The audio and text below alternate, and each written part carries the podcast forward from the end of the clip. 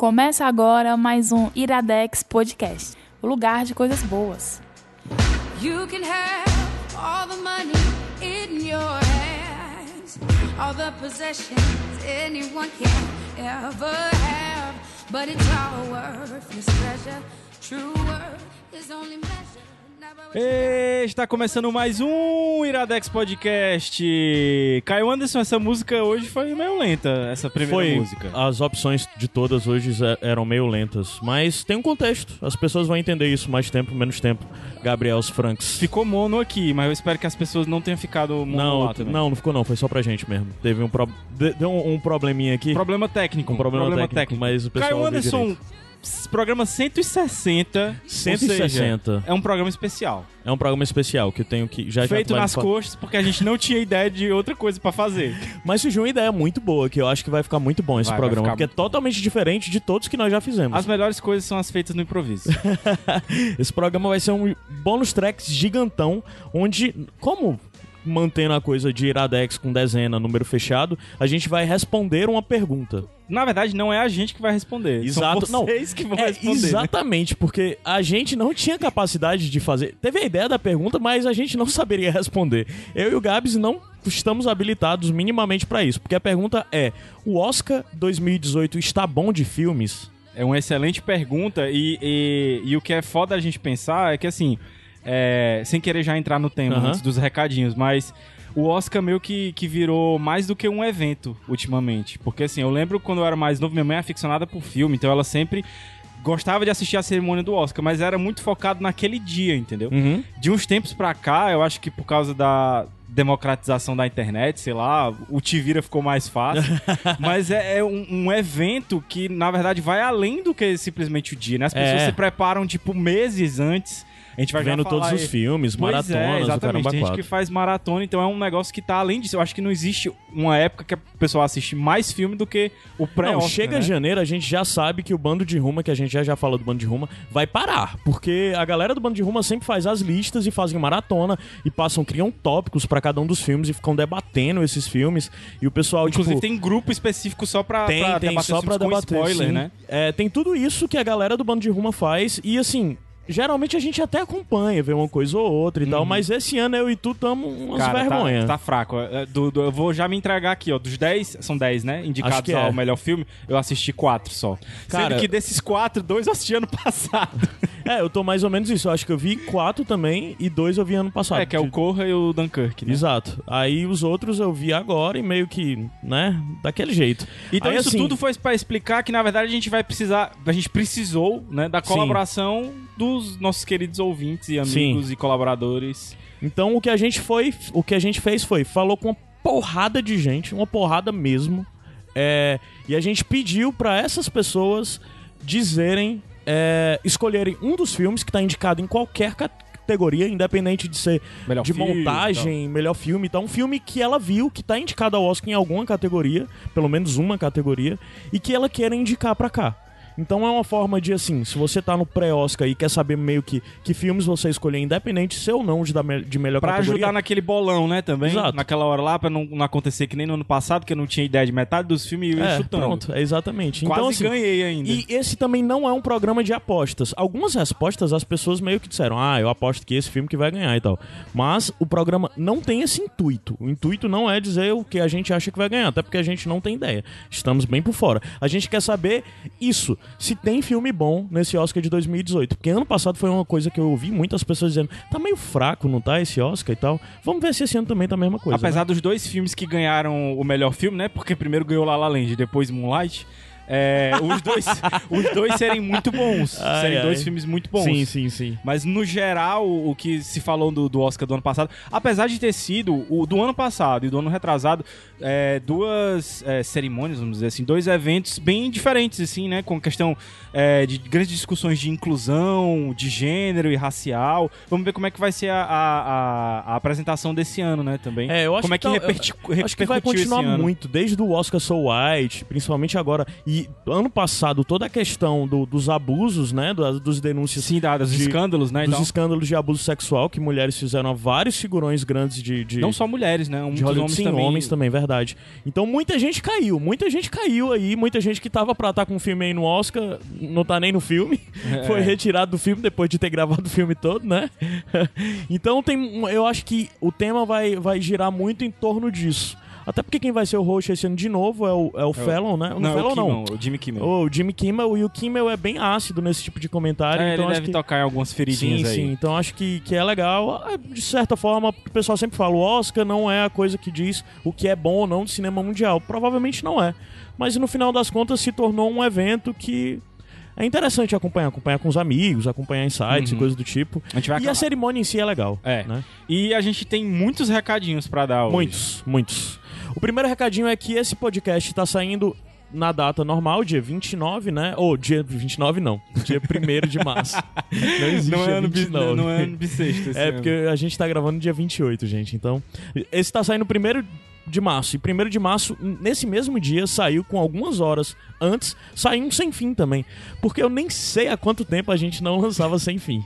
Sei que tem bastante tempo. Tivemos um convidado ilustre que a Sim. gente não podia deixar passar. Sim, e a gente tá com muito sem fim gravado, algumas coisas que não tão, não saíram, mas vão sair. Mas só que esse foi gravado agora, fresquinho. Kaique Pituba, nosso amigo e colaborador também dentro do Iradex, porque ele Se faz gosta do ilustrações pra gente. Iradex. É. Ele esteve aqui em Fortaleza, né? é, e a gente Custeado com o dinheiro do padrinho. e a gente trouxe ele pra gravar um, um sem fim sobre dilemas. E Uber. E Uber também. Aí tá eu, Gabs, Renan e Pituba, a gente conversando e sem fim aquela coisa. Começa num ponto e termina em outro, totalmente aleatório. Ou não termina, né? Do nada surgem umas coisas muito pesadas e, e, e ficou muito bom. E, cara, basicamente é estrela de Kaique, de Kaique Pituba tipo, brilhando pra caralho. Porque a gente tava muito quieto, mas o Pituba tomou conta do podcast e tá muito divertido. Então, só pra dizer, se você assina nosso feed, espero que assine, você vai receber a atualização desse primeiro podcast, que é o mais recente, que é o Iradex Podcast 160. Mas além disso, hoje a gente lançou o outro sem fim. Então baixa o outro sem fim, escuta também junto, antes ou depois e tal, sei lá, desse Iradex Podcast 160. Escuta os dois, escuta sem fim. E em falar em feed, tu já quer dar a notícia agora? Não, vai pro final. Vai pro final? coisa, é. Tá. É. Então, a, a, outra, a outra coisa é que o Iradex é, é- não é só podcast, a gente tem um, um- um- canal de conteúdo com vários posts e várias publicações de diferentes. Hoje em dia tá saindo mais publicação em texto do que em áudio. Sim, sim. E na real, a gente durante o programa vai falar disso, vocês vão ter ideia, mas assim, pra- se você quiser saber, se você usa Telegram, que se você não usa, você está errado. Verdade. E eu, você- tenho que, eu tenho que me, me render a isso. Telegram, o Telegram é mudou bom, minha cara. vida. Então, se você quer, tipo, saber de tudo que acontece no Iradex e não ter que ficar abrindo Facebook ou não ter que ficar abrindo o site sempre, você pode assinar o canal do Iradex lá no Telegram. O que é um canal dentro do Telegram? É um é uma janela que você vai clicar lá e vai aceitar e você vai começar a seguir. Toda vida que tiver atualização, você vai receber a notificação. Você não vai conversar com essa janela. Você só recebe a notificação de que alguma coisa nova saiu, foi publicada. Exato. Então vão ter todas as nossas publicações e comunicados vão estar lá nesse canal. E se você quiser assinar o canal, você pode simplesmente no Telegram procurar por IradexNet junto, que ele já vai dar o perfil. Ou então você digita arroba IradexNet, de, clica, vai abrir o canal. Ou então você pode ir no, pelo site, endereço, que é t.me barra iradexnet. T, só T mesmo, só a letra t.me barra iradexnet. Show. Aí, além disso, a gente falou de bando de ruma. Pra quem chegou agora, Gabriel, o que é o bando de ruma? Cara, o Bando de Ruma, ele surgiu depois de um dos nossos programas que, que a gente gravou. Inclusive foi até a... a- eu, tu, o PJ e o PH, que foi um, Sim. é um dos meus programas preferidos, inclusive. Bando de dois. O bando de, indicando o bando de dois, né? Que é um o quadrinho. bando de dois e o Maiara e Anabelle. Isso, Maíra e Anabelle. Dois, dois quadrinhos desse programa. E a gente teve a ideia, então, de fazer um grupo no Facebook. Aham. E quando foi, dar, quando foi nomear, a gente lembrou do lance do bando de dois e que, na verdade, a gente era um bando de ruma, né? Nós aqui e vocês aí escutando. E a gente criou esse, esse grupo, assim, sem muitas pretensões. E é a melhor coisa que o Iradex já fez disparado. Cara, assim, tanta coisa já aconteceu do, do bando, já saiu podcast, mais de um podcast. Mais de um podcast dentro foi criado. Casais foram criados Sim. dentro do bando, grandes Aham. amigos foram criados, assim, viagens pra vários lugares Pessoas se mudaram causa- de estado por causa do bando de, de Ruma. E assim, é uma coisa espetacular e que a gente pede até desculpa por ter deixado um pouco de lado nos Sim. últimos tempos. É, eu acho que a gente, nós aqui do Iradex, estamos muito displicentes, principalmente eu e você. Sim, verdade. E o nossa meta 2018 é retomar o bando e voltar a coisa linda e maravilhosa que aquilo ainda é, mas já foi muito mais e a gente tem que voltar a ampliar, a gente vai voltar a falar, entrem no bando de Ruma. E em falar em bando de rumo, a gente tem até que, que citar aqui que muitas das informações e das coisas que a gente vai ter aqui no Oscar, a gente obteve por causa da mobilização Sim. dentro do, do bando, né? Que já é uma coisa que já acontece há algum tempo na época do Oscar, mas que esse ano eu acho que extrapolou, né? Sim, com sim, sim. planilhas É. feitas, com marcação, com competição pra saber quem que É. vai assistir mais filme. É. Então tem a planilha que a Emília todo ano faz, e esse ano ela fez de novo, onde basicamente ela lista todos os filmes e diz em que categoria eles estão. E além disso, a galera pega, adiciona e pode ficar fazendo comentários sobre o Isso. filme e tal. Então essa planilha é o que hoje eu tô usando aqui pra guiar na hora que a gente estiver falando sobre os filmes. E além disso, é, tá linkado aqui no post, se você quiser ver, tá no Docs, né? Então é fácil acesso pra todo mundo no Google Docs. E além disso, tem o bolão que o Rabone realiza Isso. no bando. Eu acho que esse é o terceiro ou quarto ano do bolão. No, do bando de Ruma. É, os outros anos teve prêmio, esse ano não tem, é só competição saudável, gente. Tá? Então, você pode acessar o post do bando de Ruma, onde estão as regras pra você participar do bolão, porque tem algumas coisas que Vai mudam. ter prêmio sim, vai ter prêmio sim. Eu Vai vou- ter prêmio? Vai, vai ter prêmio. Então, Vai, eu tô vai prometendo o prêmio. prêmio. O campeão eu vou mandar um prêmio. Pronto, pronto. O Gabs está dizendo que vai ter prêmio, vai ter prêmio. Quem ganhar no bolão vai ganhar um prêmio. A gente ainda vai ver o que, que é, mas vai ter. Um balde de pipoca. então vai ter o. Tá linkado aí no coisa, tanto o link pra você ir diretamente pro bolão fazer suas apostas, como pra postagem dentro do bando de Ruma pra você conferir direitinho todas as regras. E participem desse bolão, é muito legal, muito divertido. Mais uma vez, no final das contas, a gente ficar disputando e dizendo quem é que tá ganhando o quê, quem é que tá melhor e tudo mais. E, e Só descobrir pra que dizer- chutar é muito bom. É, só pra dizer que o Bando de Ruma é um grupo no Facebook, então você pode acessar fb.com barra groups, né? É G-R-O-U-P-S, grupos em inglês no plural, né? Groups. ir pro, pro barra Bando de Roma. do Luciano Huck. Então é fb.com barra groups barra bando de ruma, tá lá. Ou você pode simplesmente pesquisar em bando de ruma, Bando de aí vai acha. ter lá. E, e também tem o, o, o bando de ruma no Telegram, que é um grupo no Telegram, que esse é aberto, qualquer pessoa pode participar. Que se você quiser, tá linkado aí também no post pra você acessar. Beleza? Isso foi tudo.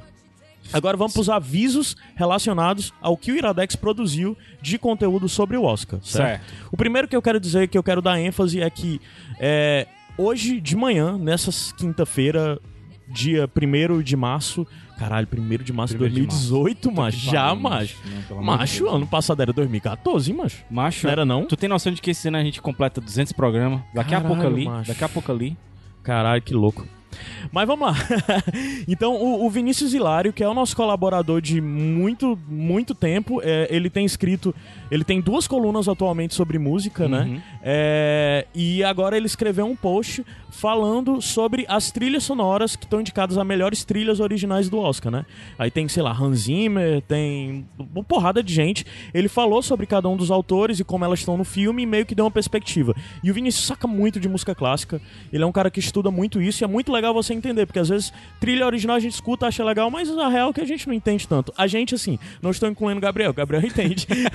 eu, tá bom? Eu e vocês. Gabriel entende. Do mesmo jeito que Vinícius entende. Então tá aí o post é, para você conhecer as cinco trilhas sonoras que estão indicadas a melhor filme, né? E também já fica aviso que nesse programa especificamente, todas as músicas que vão tocar, que são apenas cinco, são as cinco músicas que estão indicadas a melhor, no- na categoria de melhor canção original do Oscar, né? Aham. Essa, por exemplo, que tá tocando agora é do. Como é o nome do filme? Deixa eu ver se eu acho. É o Marshall, o nome do filme. Eu não sei como é o nome dele, tá em português. Marshall. Então essa música tá e a gente vai tocar as cinco músicas que estão indicadas na melhor categoria. Mas existe diferença entre canção original E E trilha. trilha. sonora. Trilha sonora é a trilha sonora. A canção é só uma música que é indicada e tem geralmente tem um musical apresentando e tudo mais. Então, vamos ver esse post, tá linkado aí também, do Vinícius, falando sobre as cinco, os cinco melhores filmes que estão indicados na trilha sonora original. É... Além disso, todo o conteúdo que nós produzimos relacionado a material de Oscar tá tem um link produzido, tá no site também. Você clica e vai ver todos os filmes que tem resenha, ou que a gente indicou em Iradex Podcast, ou que a gente de alguma forma já falou sobre. Nem que seja, tenha sido em bônus track. Sim, nem que seja em bonus track, tá tudo linkado aí nesse link. É, vocês podem conferir também tranquilamente.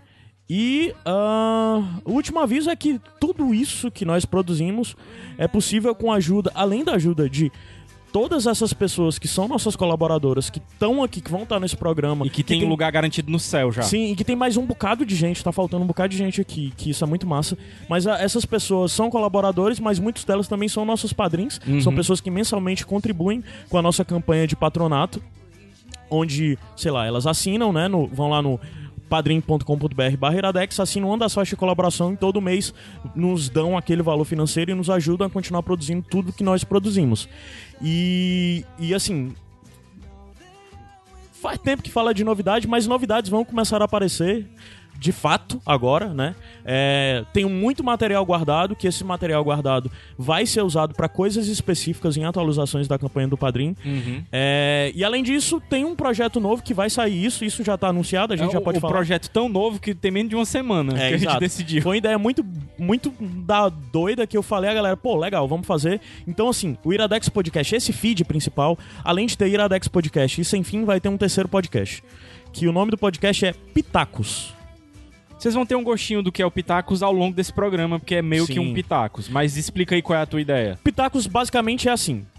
O Iradex Podcast é sempre de indicação e a gente sempre procura ter a coisa de falar sobre algo que nós gostamos bom e de meio que fugir um pouco do mainstream, né? Isso. Sei lá, a gente não vai falar aqui de um filme da Marvel necessariamente. Podemos, mas não é provável.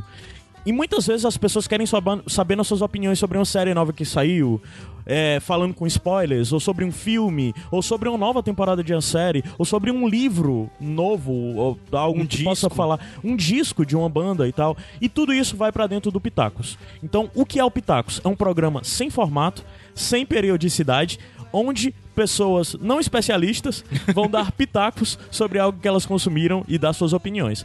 Então, assim, É um programa que vai ser, como tu mesmo falou, sem formato, vai ser bem mais livre. A gente Sim. pode gravar aqui presencial, ou pode gravar via Skype, ou então uma pessoa que acabou de assistir o filme pode mandar um áudio pra Sim. gente, a gente pode ser de uma pessoa gravando, pode ser duas, pode ser três, pode ser quatro, pode ser algo muito trabalhado com música, com indicação, com climatização, como pode ser uma conversa literalmente numa mesa de bar que a gente botou pra gravar falando sobre um filme. Por exemplo, aquele sem fim que a gente fez há muito tempo atrás que comentamos a segunda temporada de Stranger Things, né? Sim, Aquilo é um pitaco. é um Pitacos. Então, um pitacão. esse é o formato do que a partir de agora vocês vão conhecer como Pitacos. A gente Novo não vai deixar de fazer Ripa. Iradex De Podcast com nenhuma. indicações. Nem inclusive, inclusive é, determinadas indicações que puderem ter no Pitacos, a gente pode até levar pro Iradex mesmo pra Sim, conversar sim, sim. com mais calma. É, uma das coisas é isso, que muitas vezes no Iradex a gente é muito preso a não poder falar de verdade sobre a coisa. No Pitacos a gente pode inclusive falar com spoiler, desde que no começo Isso. a gente diga, ó, isso tem spoiler. E a gente pode inclusive falar mal de algo, porque aqui a gente não se propõe a falar mal de algo que nós vimos e, ah, cara, é uma, é bosta.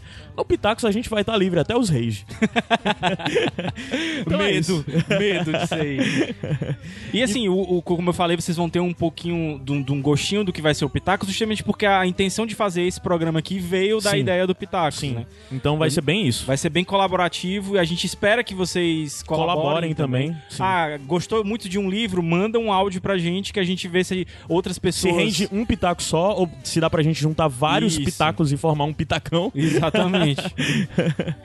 Então Mas é eu isso, acho que é uma pessoal. Uhum. ideia muito boa. Espero que vocês gostem, tanto da ideia quanto do programa de hoje. E vamos começar logo, porque ficou longo Ficou esse, longo. aviso, viu? É, então a gente vai subir a música. A primeira música que tocou foi é, do, desse filme Marshalls, que é com a Andra Day, não conheço, mas com Rapper Common, que é um cara old school aí, né? E agora essa música que vai. E é do, desse filme Marshalls. Essa próxima música, o nome é Remember Me. A primeira era Stand Up for Nothing. A segunda é Remember Me, que é do filme Coco, o filme da Disney, né? Co- Uhum. Como é o nome dele aqui no Brasil? É, viva. Viva, é. E ela e é cantado pelo Miguel, que é um músico que a gente já falou aqui, que eu gosto bastante. Aham. E tem a Natália, alguma coisa que eu acho que ela que canta a parte em espanhol, eu não a conheço. Mas a gente vai subir e vocês vão conhecer a segunda música indicada em melhor canção original agora. E daqui a pouco a gente volta. Já já. Our love alive, I'll never fade away. If you close your eyes and let the music play. Keep our love alive, I'll never fade away. If you close your eyes and let the music play. Keep our love alive, I'll never fade away. Remember me. For I will soon be gone. Remember me and let the love we have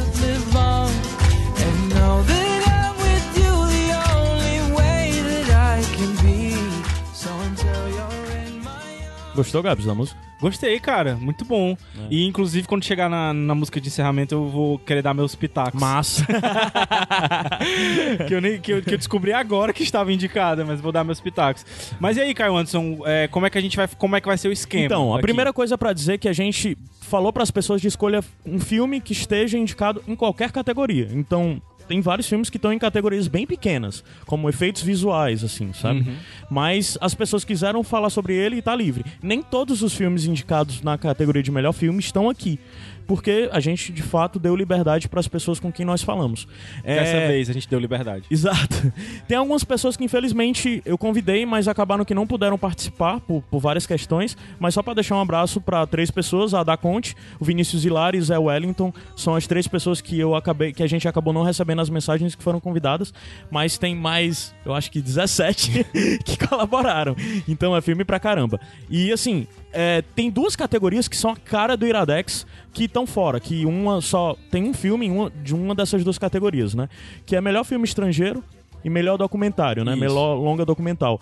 Não tem praticamente nada dessas duas categorias, tem só uma indicação Mas de, a gente de documentário. Iradex. É, mas a gente vai procurar correr atrás pra trazer isso pro Iradex, principalmente documentários que eu acho que é muita cara do é muita Iradex. nossa cara. Então, inclusive, depois digam pra gente qual dessas duas categorias a gente tem que dar prioridade, porque nem eu, nem o Gabs não vimos nenhum filme estrangeiro em nenhum desses nenhum documentários. documentários. Porra, tá- vamos tá correr foda, atrás. esse ano tá então é isso, a gente vai começar. É, só pra dizer, eu vou falar quem tá indicando, aí eu toco o áudio da pessoa, mas também falo um pouco sobre o filme.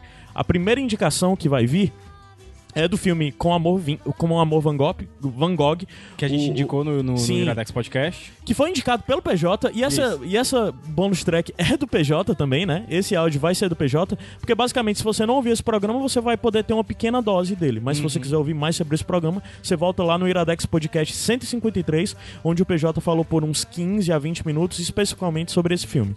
É.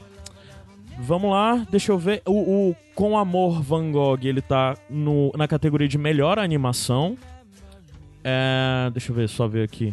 Mas é isso mesmo, ele tá na categoria de melhor animação. E. Que eu acho que teve até uma polêmica, o pessoal queria que ele concorresse a melhor filme também, né? Sim. E. eu não sei de quem é o diretor dele, mas algumas horas dessa eu vou falar, porque é, falhar, porque é muita coisa. Mas vamos lá, deixa eu ver aqui. O diretor é. Dorota Cobeia e Hugh Welchman. Não sei quem é, mas a trilha sonora original dela é do Clint Mansell, que eu acho que tu gosta, né? Aham. Então vamos lá ouvir o que o PJ tem pra falar sobre o primeiro filme, que é o Loving Vincent com Amor Van Gogh. Oi, gente, tudo bem? Aqui é o PJ. O Caio pediu para mandar um áudio aqui falando sobre algum dos filmes que estão concorrendo ao Oscar de 2018. E bem, é, como já tinha outras pessoas que estão falando de outros filmes, outros que eu adorei, como por exemplo A Forma da Água, que é o meu favorito, a, a- o melhor filme. Enfim, a categoria de melhor filme está muito concorrida esse ano. Assim, existem vários filmes que, se ganharem, por exemplo, eu, eu acharia bem bacana também. Mas vou falar de uma indicação que eu já fiz, na verdade, em um IP, no IP 153, que estava eu, Caio e o Rude, é, que é o Loving Vincent, em março, que é quando esse podcast deve estar saindo, ou pelo é, deve estar saindo, né? Já que a gente está tomando nesse áudio no finalzinho de fevereiro. É, em março vai estar chegando a Netflix o Com Amor Van Gogh, que é que está concorrendo na categoria de melhor animação, né? Junto com outras animações, como por exemplo o Toro Ferdinando o, e o Coco, né? A Vida é uma Festa, né? Que é o da, da, da Pixar. Enfim, é muito interessante ver, eu acho sempre interessante o Oscar, porque ele traz, ainda bem, né? Ele ainda traz algumas inovações nas questões técnicas de alguns filmes de animação. E no caso, com Amor Van Gogh, como eu falei lá no, no IP, ele é feito todo pintado na- em telas, né? Cada frame é uma tela pintada, né? Uma, um tipo um scan, uma foto de uma tela pintada, feita a partir da técnica de pintura do próprio Van Gogh, né? Então, assim, é, uma, é um, um tipo de animação inovadora, assim, bastante interessante, assim, que tem uma história por trás da própria animação, diferente de algumas que a gente costuma ver, que estão, são essas animações mais plastificadas, né, mais pasteurizadas que a gente costuma ver, por mais que sejam bonitas, belíssimas, roteiros incríveis, por mais que sejam histórias muito boas, é, a gente acaba vendo em questão de animação, elas são muito repetitivas, né, são, seguem uma certa fórmula que visam talvez a facilidade da produção e o aumento do lucro, né? No caso Van Gogh foram convidados 100 artistas, né, na, da Holanda, na Holanda, né, para produzir esse esse esse filme de animação que de fato é uma das animações mais belas que eu já vi e que deve estar chegando na Netflix agora em março. Então fica a dica para quem não viu ainda, Love Vincent com Amor Van Gogh. É o meu favorito na categoria de animação desse ano em 2018. Como Van Gogh, primeira indicação, PJ. Só pra falar, quem não conhece PJ, é, ele é fixo aqui no, no Iradex Podcast. e ele tem um podcast dentro do Iradex, que Só é sobre o... quadrinhos, né? É, que é o HQ Sem Roteiro. E além disso, também tem o agora um projeto novo dentro do HQ Sem Roteiros, que é o Me Indica, Me Indica um Quadrinho, que é um outro podcast dentro. então, esse é o PJ Brandão. A próxima indicação... ah, é, eu não vi até hoje o Como Van Gogh. Só Cara, eu A gente tô- não vai comentar sobre todos os filmes também, eu porque senão fica muito longo, eu tô né? muito arrependido de não ter conseguido ver ele no, No cinema, né? cara, porque Não vai voltar pra aquela sessão especial tá Talvez, rolando no- talvez. Agora, durante o carnaval, ele, pra quem era aqui de Fortaleza, o Cinema do Dragão do Mar passou to- praticamente todos os filmes do Uhum. Oscar que não estavam no, no circuito é, normal, né? Uhum. E, porra, cara, eu devia ter assistido esse filme, porque todo mundo que assistiu no cinema saiu extasiado, assim. Uhum. E algumas pessoas que, que eu conheço que assistiram em casa não gostaram tanto quanto as que assistiram no cinema, entendeu? Então eu É. acho que é uma questão de experiência mesmo. A trilha sonora, como tu falou, é, é um, eu acho que é um, pode ser um diferencial pra pra esse filme. E engraçado o que o PJ falou de um filme é, sobre o Van Gogh, com as pinturas de filme de arte, vamos dizer assim, né? Concorrendo numa, numa categoria de animação com dois filmes infantis, vamos dizer assim, Sim. né, também. É. Então é, é- Eu acho até meio desleal, assim, uma, é uma concorrência meio desleal. O que não faz muito sentido ele não tá, por exemplo, no melhor filme. É, mas o Oscar é cheio dessas, Dessas- coisas que é. não fazem muito sentido, né? É verdade. Paciência. A próxima, a pró- o próximo áudio é da Livinha, que pra quem não sabe é a dona do É, Iradex. a dona, a dona da porra toda. E ela vai indicar o Lady Bird, que já foi indicado aqui também. Nesse mesmo Iradex que teve o Com Amor o Vincent, teve o Lady Bird, ele foi indicado o Iradex Podcast 153. E o Lady Bird, ele é da, da Greta Gerwig, né? Que é tipo. Tá, tido- inclusive, concorrendo é- a melhor diretor, né? Sim, esse filme tá concorrendo em melhor filme, melhor atriz, melhor atriz coadjuvante, melhor diretor e melhor roteiro original. Então, ele é tipo um coqueluche. E meio que a Lívia fala muito bem agora sobre por que esse filme é tão interessante e tem surpreendido tantas pessoas. É, ele tem a, a, a, a atriz que tá participando dela, né? A, Sesha. Sesha é. Ronan. ela. Ela ganhou ou ela concorreu só ano passado? Ao- eu acho que ela concorreu, mas parece que ela ganhou o Globo de Ouro, né, esse ano. Foi? Se não me engano. Ah. Então ela já tinha sido indicada, né? Mas duas pessoas, duas grandes pessoas, duas mulheres aí que estão despontando muito no cinema, a Greta e a, e a como é o nome de novo? Sesha. Sasha. Como- É muito difícil pronunciar, porque é S-A-O-I-R-S-E. É, eu tive, que, Ronan. eu tive que ver a entrevista pra poder saber o nome dela. Então vamos ouvir agora o áudio da Livinha. Bem, o meu voto de melhor filme para esse ano é Lady Bird. A primeira coisa que me chamou a atenção nesse filme foi a atriz, que é a Saoirse Ronan, que é a mesma atriz de Brooklyn, que também é um filme indicado a melhor filme no ano passado e foi um filme que me tocou muito, muito, muito mesmo. Eu fiquei muito emocionada. É, inclusive, eu acho que Lady Bird e Brooklyn é, conversam bastante entre si, Verdade. pela história das personagens, enfim. E na minha opinião, é, Lady Bird deve ganhar porque é um filme que simplesmente fala de vida. Vida comum, a vida comum de uma menina cheia de sonhos, que vive conflito com a mãe dela, que se apaixona, que tem amigos, que quebra a cara. e que vai atrás do que ela quer. Essa jornada é, de amadurecimento, eu acho que ela é mostrada no filme de uma maneira bem crua. E é tão real que eu até arrisco dizer que esse filme, ele, ele é meio bestinha, assim, ele não tem nada demais. É exatamente E é exatamente por isso que eu torço tanto por ele, porque é, eu acho que em meio a tantas grandes produções, né, a filmes grandiosos que, que os produtores e diretores gastam tanto dinheiro, a gente tem Lady Bird, um filme muito simples. É, eu acho o filme muito direto, com diálogos muito bons, conflitos muito, muito, bons e muito, muito, muito divertido. Eu me diverti muito assim nesse filme, dei muita risada. E é dirigido por uma mulher, né, que é a Greta, e ela também é roteirista. Então, é, por ser um fi- filme de amadurecimento, por mostrar é, a importância de seguir em frente, por me apresentar uma história simples, mas também muito emocionante, eu acho que Lady Bird merece ganhar o Oscar. Beijo. É, é impossível você. Eu você... a Liv e não, não E- sorri, e não né, sorri, exatamente. mas- Talvez esse filme seja a mesma vibe, eu não vi não, mas... Cara, é. Tu já viu o Eu Ladybug? vi e, e foi uma experiência meio foda, assim, porque tava todo mundo dizendo que eu ia adorar o filme, né? Então Uhum. eu fui com expectativa alta. E justamente pelo que a Lívia falou, por ter adorado o Brooklyn do, do, do ano passado, ter gostado muito da atuação da Saoirse e de, e de ser uma mulher dirigindo e ser os conflitos de um adolescente, eu imaginei também que, que ia ter uma identificação muito grande nisso aí.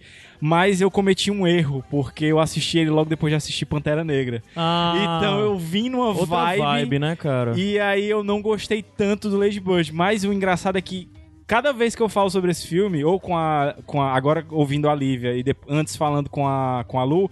Eu gosto mais do filme.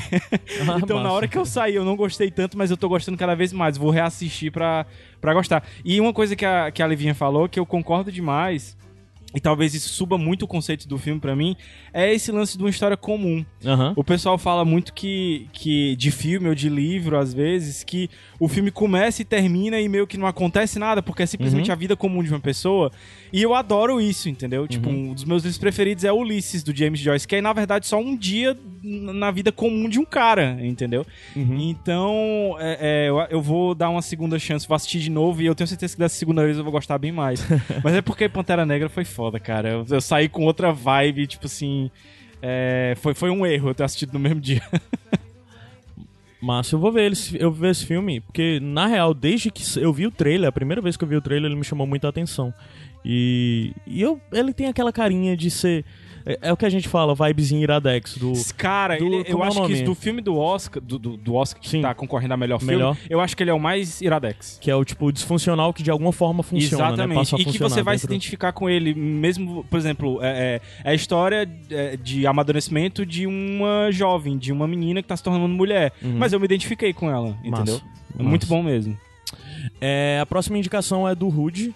O Rudney, que é colaborador aqui no Iradex, ele escreve várias inclusive resenhas. foi ele que indicou Lady Bird, né? Sim, ele tem as colunas também fixas dentro do, do, do Iradex. E além disso, ele é tem um podcast que o Agnaldo indica e Aham. tá com um E projeto agora, novo. cara, esse projeto Que é sensacional. o, cara. o, O Agnaldo, o Agnaldo indica um podcast de indicação. Sendo que a indicação é a coisa menos importante. Como diz. Você definiu, Eles falam que, exatamente. eles falam que é, eles são, tipo, o irmão bastardo do Iradex, né? Talvez seja o irmão bastardo, é tipo assim, sabe a experiência, o irmão gêmeo lá? É. O Arnold Schwarzenegger e o David DeVito. Exatamente. Que o que sobra... Mas o lance do Agnaldo é que eles têm muito mais o intuito de ser divertido do Aham. que ser, de fato, uma indicação pra se levar a sério. Os caras vão indicar coisas muito nada Porra, a ver. o- eu indiquei Tu o Rainha indicou- Vôlei Branco. Tu indicou? Lembro aí agora. Rainha vôlei branco, vocês sabem o que é isso, é um sapato. É um tênis. É um tênis pra jogar futebol. Foi isso que Gabriel. o Rainha vôlei branco pra É. jogar futebol, né? E ele tá com um projeto agora que é o Nicolas, né? Pra O falar Nicolas. sobre filmes do Nicolas Cage. Todos os filmes do Nicolas Sim. Cage. E depois ele tem que fazer o Tom, que é pra falar de todos os filmes do Tom Cruise. Que como é o nome da sugestão que teve? 50 tons. 50 tons. Então o Rude vai indicar agora o Projeto Flórida, né? Rude do Agnaldo e do Nicolas, esse podcast novo, pra falar de que fala de Nicolas Cage. quando eu fui assistir o Lady Bird, eu vi a- o trailer do Projeto Florida e fiquei muito interessado em ver o É, então, o Projeto Flórida tá indicado a melhor. tá- só tá em uma indicação, que é melhor ator coadjuvante, que é o William Dafoe, que eu acho esse cara sensacional. Ele é foda. Esse cara é. Ele é o eterno Duende, Duende Um Verde. Eu, monstro. eu, pra- sempre. Ah, não. Tem, tem ele no Anticristo também, que eu Cara, acho foda. macho, pelo amor de Deus. Eu só me lembro da cena do Anticristo. Ah, É, não, não. Vamos, então vamos ouvir o que é que o Rude tem para falar sobre o filme Projeto Flórida e que tem o William Dafoe e ele tá indicado, né? Olá pessoal do Iradex, aqui quem fala é o Roberto Rudinei, ou Rude, diretamente da Pacatuba. Eu queria primeiro pedir desculpa porque minha voz está estranha, porque eu tô um pouco doente, mas dá pra relevar. Eu queria falar um pouco do filme Projeto Flórida. É, o filme conta a história de uma menininha que ela vive com sua mãe em um hotel na região mais pobre aos arredores da Disney. É, a premissa é simples e você só vai acompanhar a rotina delas. Só que tudo isso é levado de uma forma muito crua, muito real, saca? Porque assim, ficção, né? Todo filme, generalizando um pouco, todo filme é ficção, você tá acompanhando uma história de mentirinha, entre aspas. Só que algumas obras conseguem deixar essa linha entre realidade e ficção mais nebulosa. E é o caso do Projeto Flórida. Muito disso tá pelo trabalho do diretor e escritor, o Sean Baker.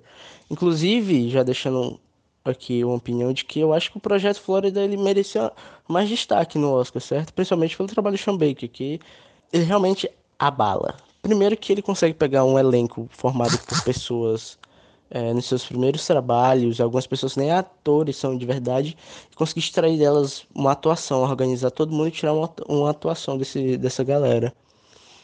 É, além disso, ele faz muita improvisação, não só de texto dos atores, como de situações, porque o hotel que eu falei é um hotel de verdade e tem pessoas de verdade habitando ali. Então, às vezes, Caralho, às foda, vezes acontecem algumas situações que não estavam previstas, ele vai e insere dentro da narrativa, o que deixa tudo mais real, mais cru, como eu disse. Também não só por isso que eu acho que ele deveria ser prestigiado, porque ele também faz um trabalho muito inteligente e legal de se acompanhar com os enquadramentos que ele escolhe. Porque a protagonista é a menininha, a Muni. Então toda a história, todas as situações, você vê pelos olhos dela. E ela é uma criança. E o objetivo dela, como criança, é se divertir e procurar coisas para brincar.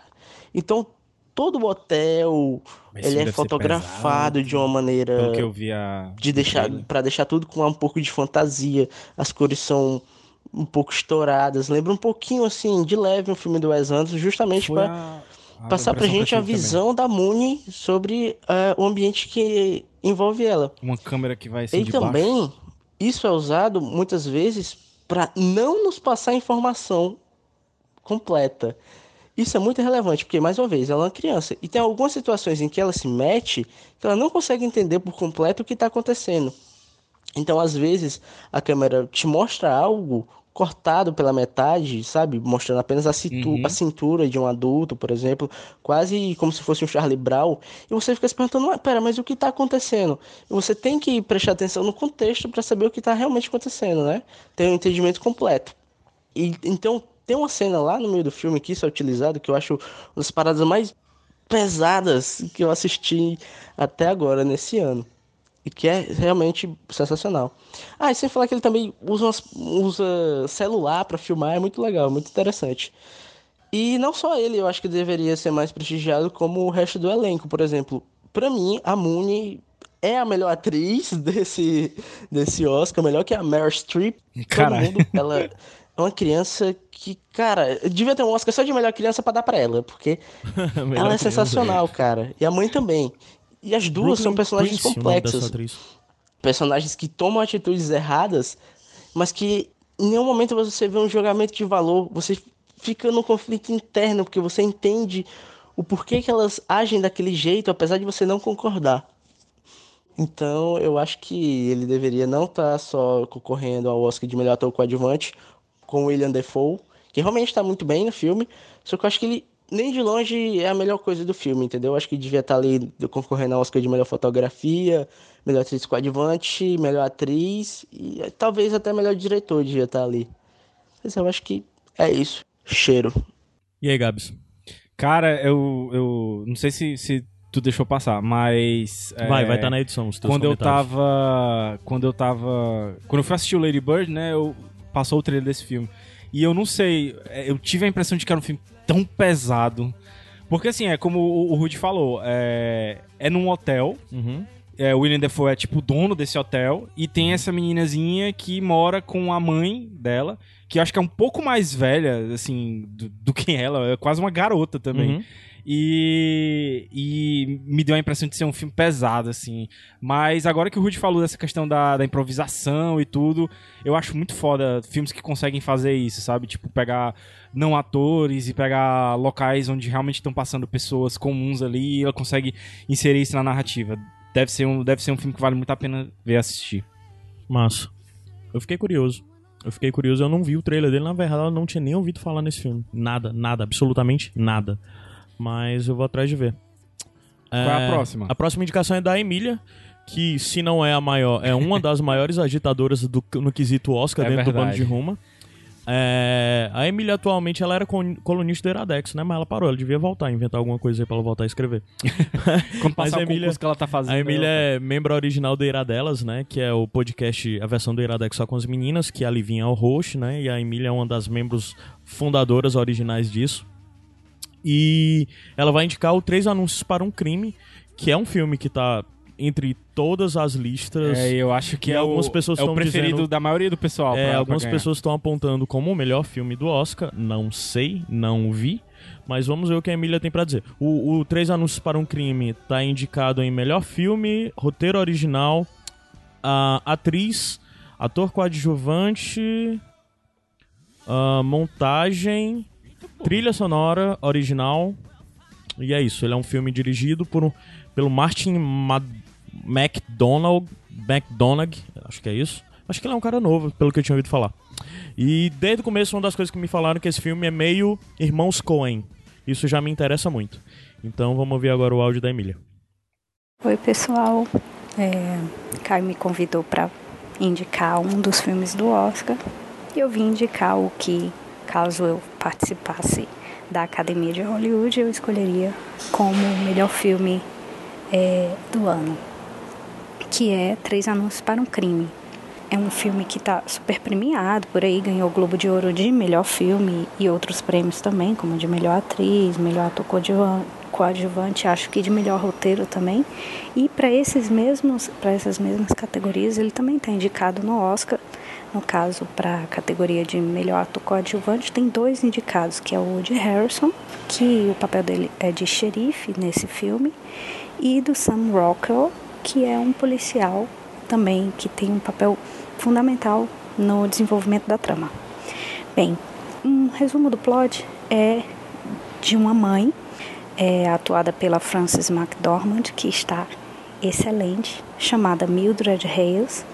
Ela teve a filha assassinada, brutalmente assassinada, e após sete meses de, de não resolução do crime, e percebe que a polícia também pouco caso faz, né, de, de ir atrás do, do culpado, de quem fez isso com a filha dela, ela resolve alugar, é, contratar, né, três outdoors abandonados na área mais externa da cidade, mas ela resolve colocar lá, não incitação de ódio, mas ela, é uma cobrança que ela faz em nome do xerife para a resolução do crime da filha. Então, isso tudo mobiliza a cidade, as pessoas voltam a ter olhos para ela e, obviamente, a polícia fica muito incomodada e tenta a todo custo retirar esses anúncios para essa cobrança vexatória parar de existir. E você vai compreendendo quem são aqueles personagens, quem é, quem são aquelas pessoas dentro da cidade. É, as personalidades, elas são sempre um tom de cinza. E essa simplicidade é o que me faz escolher esse filme como um filme espetacular, uma grande obra de arte que não é mirabolante nem dá grandes cartadas no meio do enredo, mas que vai aos poucos desenvolvendo e nos colocando em avaliação de nós mesmos o tempo todo, já que nós começamos, por exemplo, sendo empáticos a Mildred, né, na dor dela, mas que alguns passos que ela dá nos fazem questionar se é o, se o certo é certo mesmo, assim como questionarmos o quão errado o errado é de fato. é um filme que fala de redenção, fala de preconceito, tanto contra a mulher quanto contra negros. Mostra que todos nós podemos ser bons e maus ao mesmo tempo, a depender do ponto de vista e do que nos motiva também. E também mostra que nós somos o resultado do que fazemos. Ele tem uma história densa, é uma história pesada, o que é, eu também não concordo um pouco com a categoria, sei lá, a forma como ele é descrito, porque dizem que ele é um drama com comédia e eu não vejo nada de comédia. Tem sim alívio cômico, mas não é porque a gente dá uma risada na desgraça que aquilo é uma comédia. Então, os momentos em que o filme me fez rir ou sorrir, não é porque eu estava me divertindo com algo muito engraçado, é porque aquilo era um alívio para o momento tenso que estava acontecendo. Então, assim, assistam, independente se ele vai ganhar ou não, que eu acredito que ele vai ganhar porque merece muito, principalmente a Frances McDormand como atriz, ela está espetacular. E o Sam Rockwell como atriz coadjuvante, que eu não falei aqui muito do personagem dele, mas ele é o típico, é, bem caricato, mas muito real, cara que trabalha na polícia, que é racista e também não é muito inteligente, e que tem atitudes extremamente controversas. Esse filme é uma peça assim maravilhosa do cinema. Então acho que deve ser assistido por todos e aí cada um toma a sua decisão se ele realmente é, um, é esse espetáculo todo ou se ele é só um filme médio. Um beijo para todo mundo, bom filme, bom Oscar para nós. Além de bom Oscar pra nós, bom Oscar pra eles, né? Que estão concorrendo. Exatamente. Mas concor- também pra Mas, nós cara- que tiver concorrendo no bolão, né? Pois é, mas, mas Que eu acho tivermos, que. é. Mas eu acho assim que. Mesmo que eu não consiga assistir até o Oscar, eu acho que eu vou apostar nesse bicho aí mesmo, bicho. Porque. É? A É trama dele é, é Não, bem. a- além da trama ser altamente apelativa, assim, no sentido de que apela para os sentimentos das pessoas, Uhum. entendeu? É uma, uma- Parece ser uma história tocante, tal, não sei o que, um drama foda.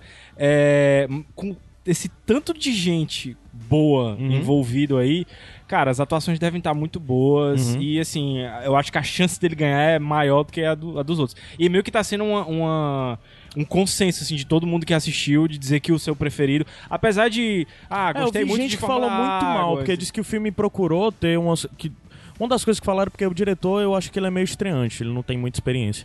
Aí meio que falaram que ele quis ser coisa demais. O que eu, crítica que eu demais, vi né? é que o filme pareceu que ele era. Ahn, pretencioso. pretencioso. Hum, que ele foi um pouco pretencioso, sabe, no que fez. É- é Porque ele engraçado é um a gente- não muito conhecido, não a é gente foda, dando né? a gente dando opinião sobre algo que nós não vimos, mas É que nem o review cego do Gaveta, né? é, então é isso, pessoal. Confiem mais na opinião da É, galera do que na é. nossa. Só pra dizer que no, o- do Três Anúncios para um Crime tem texto no Iradex, resenha feita pelo Rude, tá bom? O próximo filme que a gente vai falar agora é o Trama Fantasma, é indicado pela Lu, Luísa Lima, que é participante do Iradelas, participante do Iradex Podcast, sempre tá por aqui também. Além disso, ela também A mulher participa que das cabines. filme que eu é, conheço. e série, né? E além disso, ainda trabalha pra caralho. É. É, um dia eu consigo ser produtivo igual a Luísa, meu Eu sonho. quero ser ela quando eu crescer. Mas a Luísa também tá participando das cabines e algumas das resenhas que tem dos filmes que a gente ainda vão, vamos ouvir aqui, a Luísa já escreveu lá no site. É, o Trama Fantasma é um filme do Paul Thomas Anderson, apenas Paul Thomas Anderson, né? E estrelado por ninguém mais, ninguém menos que Sir Da- Daniel Day-Lewis. É, Ai, que, homem. Se eu não me engano, eu posso estar enganado, mas até onde eu sei, esse é o último filme do Daniel Day- Day-Lewis. Ele ele tá se parar. aposentando. Ah, puta que pariu. E, e meio que esse filme tá bem polêmico, porque tem gente É. amando e tem gente que tá odiando. Uma das coisas que até eu sei, a impressão que eu vi do geral, novamente, eu só tô falando com a opinião dos outros, é que esse não é nem perto um dos melhores filmes do Paul Thomas Anderson, mas é Paul Thomas Anderson. Você tem que Que- ver, vale a pena. Esse cara é, é surreal. E principalmente quando ele tá junto com o Vale Daniel nem que seja pra você assistir e depois falar mal. É, e até o Daniel Day-Lewis, cara, ele vai, ele vai te entregar algo foda. Então vamos ouvir agora a opinião da Lu sobre o Trama Fantasma. Oi, gente. Oi, povo do Iradex. Oi, meninos. Bom, eu decidi falar um pouquinho aqui sobre A Trama Fantasma, que está concorrendo ao Oscar de melhor filme. E dizer que, pelo título, achei que seria um filme totalmente diferente do que é. até porque eu assisti sem ter visto ou lido nada sobre ele antes. Então foi uma surpresa quando eu percebi que o filme falava sobre um renomado estilista, seus amores e suas criações. Só depois, bem depois, é que eu descobri que trama fantasma é um termo de costura. E faz total sentido pro filme, massa. porque reflete tanto no vai e vem constante na vida do protagonista e até a palavra fantasma se baseia nos fantasmas do seu passado que influenciam seu peculiar modo de vida.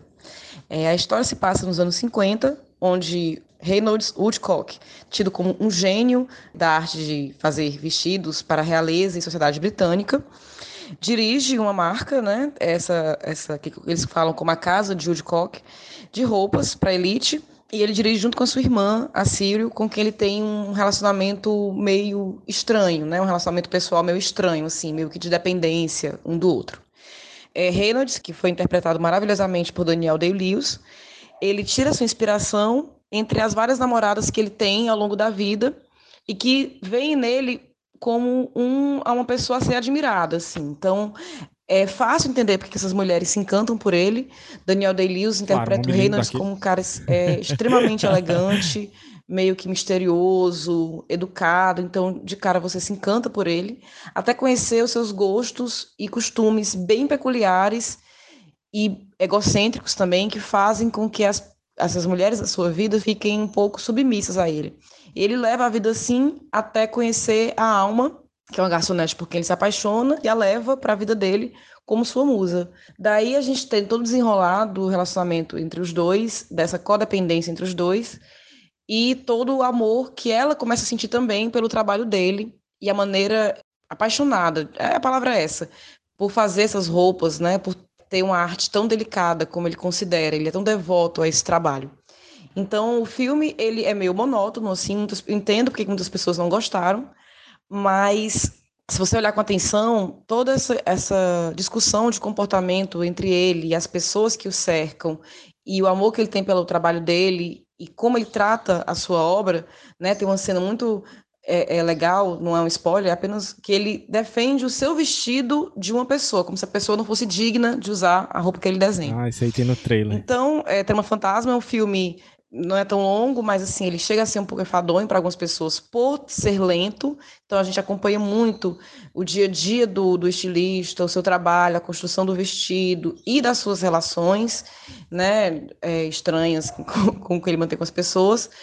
E traz a gente um pouquinho a, a refletir sobre o que une duas pessoas, o que faz uma pessoa depender da outra e como a cabeça de um gênio pode ser é, é, tão ocupada por coisas do seu passado, por pensamentos, é, as lutas que ele trava com ele mesmo. Então, acho que está muito bom. O Daniel Day-Lewis está espetacular. Tenho que ressaltar o trabalho dele. E é isso. A minha dica é Trama Fantasma. Não é meu preferido ao Oscar. Meu preferido é Três é, Anúncios para um Crime, que eu acho que a Emília já falou muito bem dele. E chame pelo seu nome, que eu já indiquei no Iradex. Então, essa é a minha contribuição para o Iradex de hoje. Um beijo para todo mundo.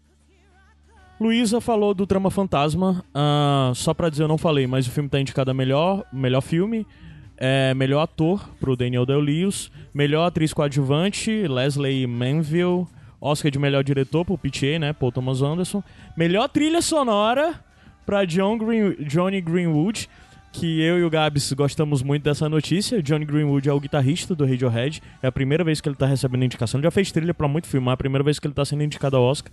E melhor é, melhor Oscar de melhor figurino pra Marcus Bridges. Mas a gente tá falando de Oscar e não tá falando de roupa. É, Ah, mas esse é um filme de roupa, então a gente tem que falar de roupa.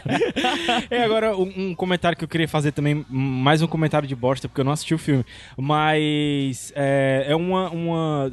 Dos filmes que foram comentados até agora, o que me chamou a atenção foi muita, muitos falando sobre o dia a dia normal, né? E Pessoas que- mais normais, Pessoas né? normais e, e- e talvez ritmos mais lentos, um pouco mais lentos. Aham. Talvez vá ter um pouco mais pra frente falando sobre Me Chame Pelo Seu Nome, que também É próximo. essa, essa, essa pegada, né? Assim, os temas são diferentes, mas meio que o, o- o- a parada de ser uma coisa normal do dia a dia tá, tá mais comum nesses filmes desse ano, né? Uhum. É, eu acho que é bem por aí. Pessoal, só pra dizer, a gente tá falando filme pra caramba. Eu espero que vocês estejam com pa- papel e caneta, ou Por então favor. com o celular estejam anotando, escolhendo qual desses filmes interessa. Pelo menos anota aí as dicas pra, do, pro bolão, pô. É, bolão, exato. Porque o prêmio vai ser bom, viu? O prêmio eu digo logo que vai ser bom. Não sei nem qual é, mas vai ser bom. Então, o próximo filme da lista Vou vai mandar um ser... nude. Pronto, vai ser um nude. Eita! Não disse de quem. É, vamos lá, o Trama Fantasma agora foi. O próximo filme é o Me Chame Pelo Seu Nome, ah, que já tem aqui dentro do Iradex. Um, já foi indicado no IP 158 e a Luísa escreveu também a resenha, ela foi pra cabine e escreveu Aham. sobre ele. Ah, o Me Chame sobre o seu nome, deixa eu ver aqui que ele tá Pelo indicado. seu nome, mano. É, me chame o Call Me By Your Name. Ele tá melhor filme, é, roteiro adaptado, ator, que eu não sei qual é o ator, porque eu tô olhando na tabela aqui não tem.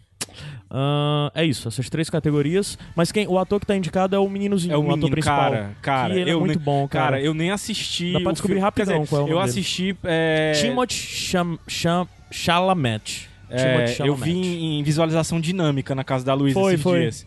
Mas, cara, só pelo que eu vi, Pô, o esse menino muito menino merece, velho. É. Merece. O filme é dirigido por Lucas Guada, Guadagninigo. Não sei quem é esse cara. Ele é algum Não tem diretor skill novo. mesmo, não tem skill. É... E quem é que vai falar pra gente dele? Quem vai falar pra gente é a Ana Luíse, que a Ana Luíse é, é col- colaboradora meio que de vez em quando do Iradex, ela já Ajudou escreveu algumas resenhas pra gente. Reinos, né, ela também. ajuda a gente bastante no Sete Reinos e, na verdade, com o que a gente precisar, a gente chama, a Ana sempre ajuda. E a Ana é da equipe do Rapadura Cast, ela é uma das editoras do, do Cinema com Rapadura, né? E participa do, do podcast extra lá, que é o podcast de notícias do Cinema com Rapadura. Então a Ana agora vai falar sobre o Me Chame Pelo Seu Nome. Vou dar o play agora. Oi, gente, aqui é a Ana Luíse e eu fui convidada para falar sobre um filme do Oscar. E a minha escolha foi Me Chame Pelo Seu Nome. De todos os, os indicados desse ano, ele foi meu filme favorito. Achei um filme muito tocante, muito lindo. Vou falar um pouco sobre por que que eu achei isso. Só para dar um contexto, se você não sabe nada sobre o filme, é, nele o Hélio, né, que é o principal, ele está na Itália aproveitando as férias de verão com os pais dele e tal. E o pai dele é professor de universidade e sempre a cada férias de verão vem um aluno dele para passar um tempo lá na casa da Itália. É, aí vem dessa vez o aluno que é o Oliver, deve ter uns 30 anos e tal. E aí, o filme é mais, basicamente sobre essa história de que o Hélio, né, que é o jovem, que é o filho do professor lá, meio que ele cria uma forte, um forte vínculo com Oliver de início e depois eles se apaixonam. É, o que eu achei mais interessante nesse filme é que ele, ele é muito é, é poético, assim, sabe? Ele é muito sutil, ele, ele é muito. Você realmente pode olhar para aquela história e se, e se identificar, porque não é tipo. ele- certos, certos gestos, ge- as coisas que eles fazem, é, eles estão aproveitando lá as férias e você realmente pode ver isso, que é, eles estão lá de boas e tal. E, e é- o, o filme é a história de descoberta do Hélio, né? Ele é o protagonista a história é realmente sobre ele. Ele é um, um jovem que ele estuda música, ele é bem calado assim na dele, mas ele é muito muito inteligente, ele, ele é um autodidata, né? Ele mesmo aprende as músicas e tal e é, faz também, escreve cifras e e assim, ele é muito calado na dele e quando o Oliver chega, ele meio que fica meio assim achando ele arrogante, porque o Oliver é assim um jeito meio americano arrogante, sabe? E ele fica fica tentando de alguma forma impressionar o Oliver e tal, meio que chamar a atenção dele. Só que ele sempre acha que o Oliver tá sendo não gosta dele, sendo arrogante e tal. E a partir de certo momento do filme, eles, a amizade deles vai crescendo mais. E o Hélio, né, vai meio que se descobrindo e tal, descobrindo a própria sexualidade dele. Tem a relação também com os pais dele, que é muito bonita. Eles, eles falam com outros sobre tudo e tal, uns com os outros. E tem os, as- os amigos dele também. Ele tem uma. No começo do filme, ele tem uma amiga que, que tem um. É tipo uma namoradinha assim, só que é mais amiga e tal. E também é uma, uma relação muito bonita. E assim, o filme. Muitas pessoas acham que podem ter algum preconceito com ele por achar que, tipo, sempre existe, né? Até próprio vários reviews do filme, as pessoas já vão com comentários homofóbicos e tal e deixam de ver por achar que por ter esse preconceito, né? Acha que é, não, não vou ver por causa que são é um casal homossexual e tal. E assim, não tem como eu mudar o pensamento homofóbico de alguém, obviamente. Mas o filme, ele é muito. Essa descoberta do Hélio é muito. É muito mais profunda, sabe? Porque você você vê que ele tá tentando entender o que tá acontecendo e tal, e com o tempo ele vai entendendo, e ele é jovem ainda. O Oliver meio que eh, fala que não, você é melhor você ele nega no começo, é melhor você não fazer isso e tal, porque as coisas vão ficar mais difíceis para você. E aí depois ele tem uma conversa com o pai dizendo que não, eu apoio você. Outras famílias podem não ser assim, mas eu eu sou diferente, a gente é diferente. E, e é muito lindo ver esse crescimento do personagem do Hélio, é muito bom, porque você acompanha é, verdadeiramente uma jornada dele e o final do filme, é, sem dar spoiler, claro, é muito, muito tocante. A cena final é, do filme é maravilhosa. Você realmente entende por que, que o Timothée Chalamet, né, que interpreta o Hélio, foi indicado ao Oscar de melhor ator, porque só nessa cena, tirando todo o filme que ele é muito bom também, só essa cena você você sente todo, tudo que ele tá ali sentindo também. E assim, sem falar que o filme ele é muito bonito visualmente, ele a fotografia dele é muito bonita. Se passa na, ali na Itália, né, no norte da Itália, então é, tem várias locações assim, a própria casa que, que eles, uma mansão lá que eles moram é muito linda, então tá sempre é muito cheio de cor. E ele também brinca com isso porque em um certo momento do filme a cor muda, fica uma paleta mais fria, justamente para representar é, a mudança que ocorre no fim e tal. E é isso, a trilha sonora também é muito, muito boa. É, eu acho que o compositor é o Sufjan Stevens, se não me engano. Ele também fez três músicas, duas músicas originais para o filme. E uma delas também está indicada a melhor canção original. E as duas músicas são muito boas. A que toca no final também é muito linda, juntamente com aquela cena que eu mencionei. É, e é isso. É, o filme me tocou bastante. Eu fiquei muito emocionada com ele. Eu achei ele o mais bonito. Não é uma história daquelas uh, que você pode dizer grandiosas no sentido de Oscar, entendeu? Mas isso não importa muito para mim. Eu acho que o importante é você assistir um filme e você se sentir emocionado por ele, se sentir tocado por ele. Foi o que aconteceu comigo com esse filme. Então, acho que Me Chama Pelo Seu Nome é realmente uma, uma obra de arte no sentido de cinematográfico da coisa e, e a história também é muito lindo. Então fica aqui as minhas palavras, acho que talvez eu tenha me alongado um pouco, mas fica aqui as minhas palavras de incentivo para você assistir esse filme. Então, valeu, gente. Obrigada. Me chame pelo seu nome. Cara, Me Chame Pelo Seu Nome é, é, é um fenômeno, assim, porque, como tu falou, ele tá indicado a, a melhor é, roteiro adaptado, né? Porque tem um Uhum. livro. E... Que tu disse que tu, tu ficou muito interessado no livro, não Sim, foi sim. especificamente? E, tanto, e, não Pra consegui, variar. e não consegui ler o livro porque ele voou da livraria, Sério? simplesmente. Caramba, que massa. E, e, e, foi- e o filme não tinha nem passado aqui ainda. O pessoal tava assistindo no Tivira Uhum. e já tava todo mundo correndo atrás do livro. E assim, como eu falei, a gente já assistiu ele. Eu assisti ele meio que em visualização dinâmica, né? É, O porque a pessoal Lu tava pulando- maluca com o filme e disse, ah, ficou mostrando cenas. algumas cenas e, E tal. assim, é, mesmo é, sem som e só vendo as imagens, e deu pra perceber assim. Isso talvez mostre como o filme é bom. Uhum. Só com as imagens e com as cores, como a Ana falou, deu pra passar um- uma, uma mensagem tão foda assim do filme. E eu queria destacar e agradecer também a- ao Igor. Porque ele me fez assistir duas cenas do filme inteiras, né? E Uhum. pra mim, é- é, mesmo sem ter visto o resto do filme, já vale ter visto essas duas cenas, que são mais pro final. Então, sensacional. E uma coisa que eu queria falar também é que eu descobri agora antes da gravação, na verdade, que a, uma, uma das músicas originais que tá concorrendo, né, ao Oscar é de um, de um compositor, um artista que eu gosto muito, que é o Sufjan Stevens, que até a Ana mencionou. Uhum. É, que E- foi uma das coisas que eu esqueci. Ele também tá indicado a melhor ah, canção original, né? E... E a música que vai encerrar esse programa é a dele. E, e, cara, é, quando a- tu, tu passou as músicas aqui antes da gente começar o, o- o programa, quando eu escutei o cara, eu conheço isso de algum canto. Porque Uhum. combina demais com o clima do filme e ele. Então, indi- eu indico também ele, assim, que. Eu acho até que eu já falei num daqueles programas de ah, melhores discos do ano e tal. Ele tem um disco de 2015, que é o Carrie Lowell. Que é muito bom, cara, muito bom. E é, se você já viu alguma apresentação dele, talvez você tenha se decepcionado um pouco, porque as apresentações dele não são é, condizentes com a música dele. Aham. É um negócio meio performático quando ele faz, usa muita música eletrônica e na verdade o estilo dele é folk, é só Uhum. voz e violão. Então eu tô muito curioso agora, porque como ele tá indicado a melhor música, né? Provavelmente vai ter uma apresentação dele no, na cerimônia do Oscar. Eu tô muito curioso pra ver como vai ser essa apresentação. Porque ele gosta de usar umas alegorias, usar umas asas e não sei o quê. Eu fiquei um pouco decepcionado com a apresentação ao vivo dele no, no último Rock in Rio. Mas é, a música dele é sensacional. Eu indico realmente. Inclusive, nem escutei ainda, só escutei o começo da música que tá indicada ao Oscar, mas só pelo começo eu já sei que é boa. Uhum. Uma coisa que eu tô pulando é que eu, eu havia falado que esses filmes, eu, na programação original, ia dizer se eles estão em cartaz ou não, se já saíram ou não, né?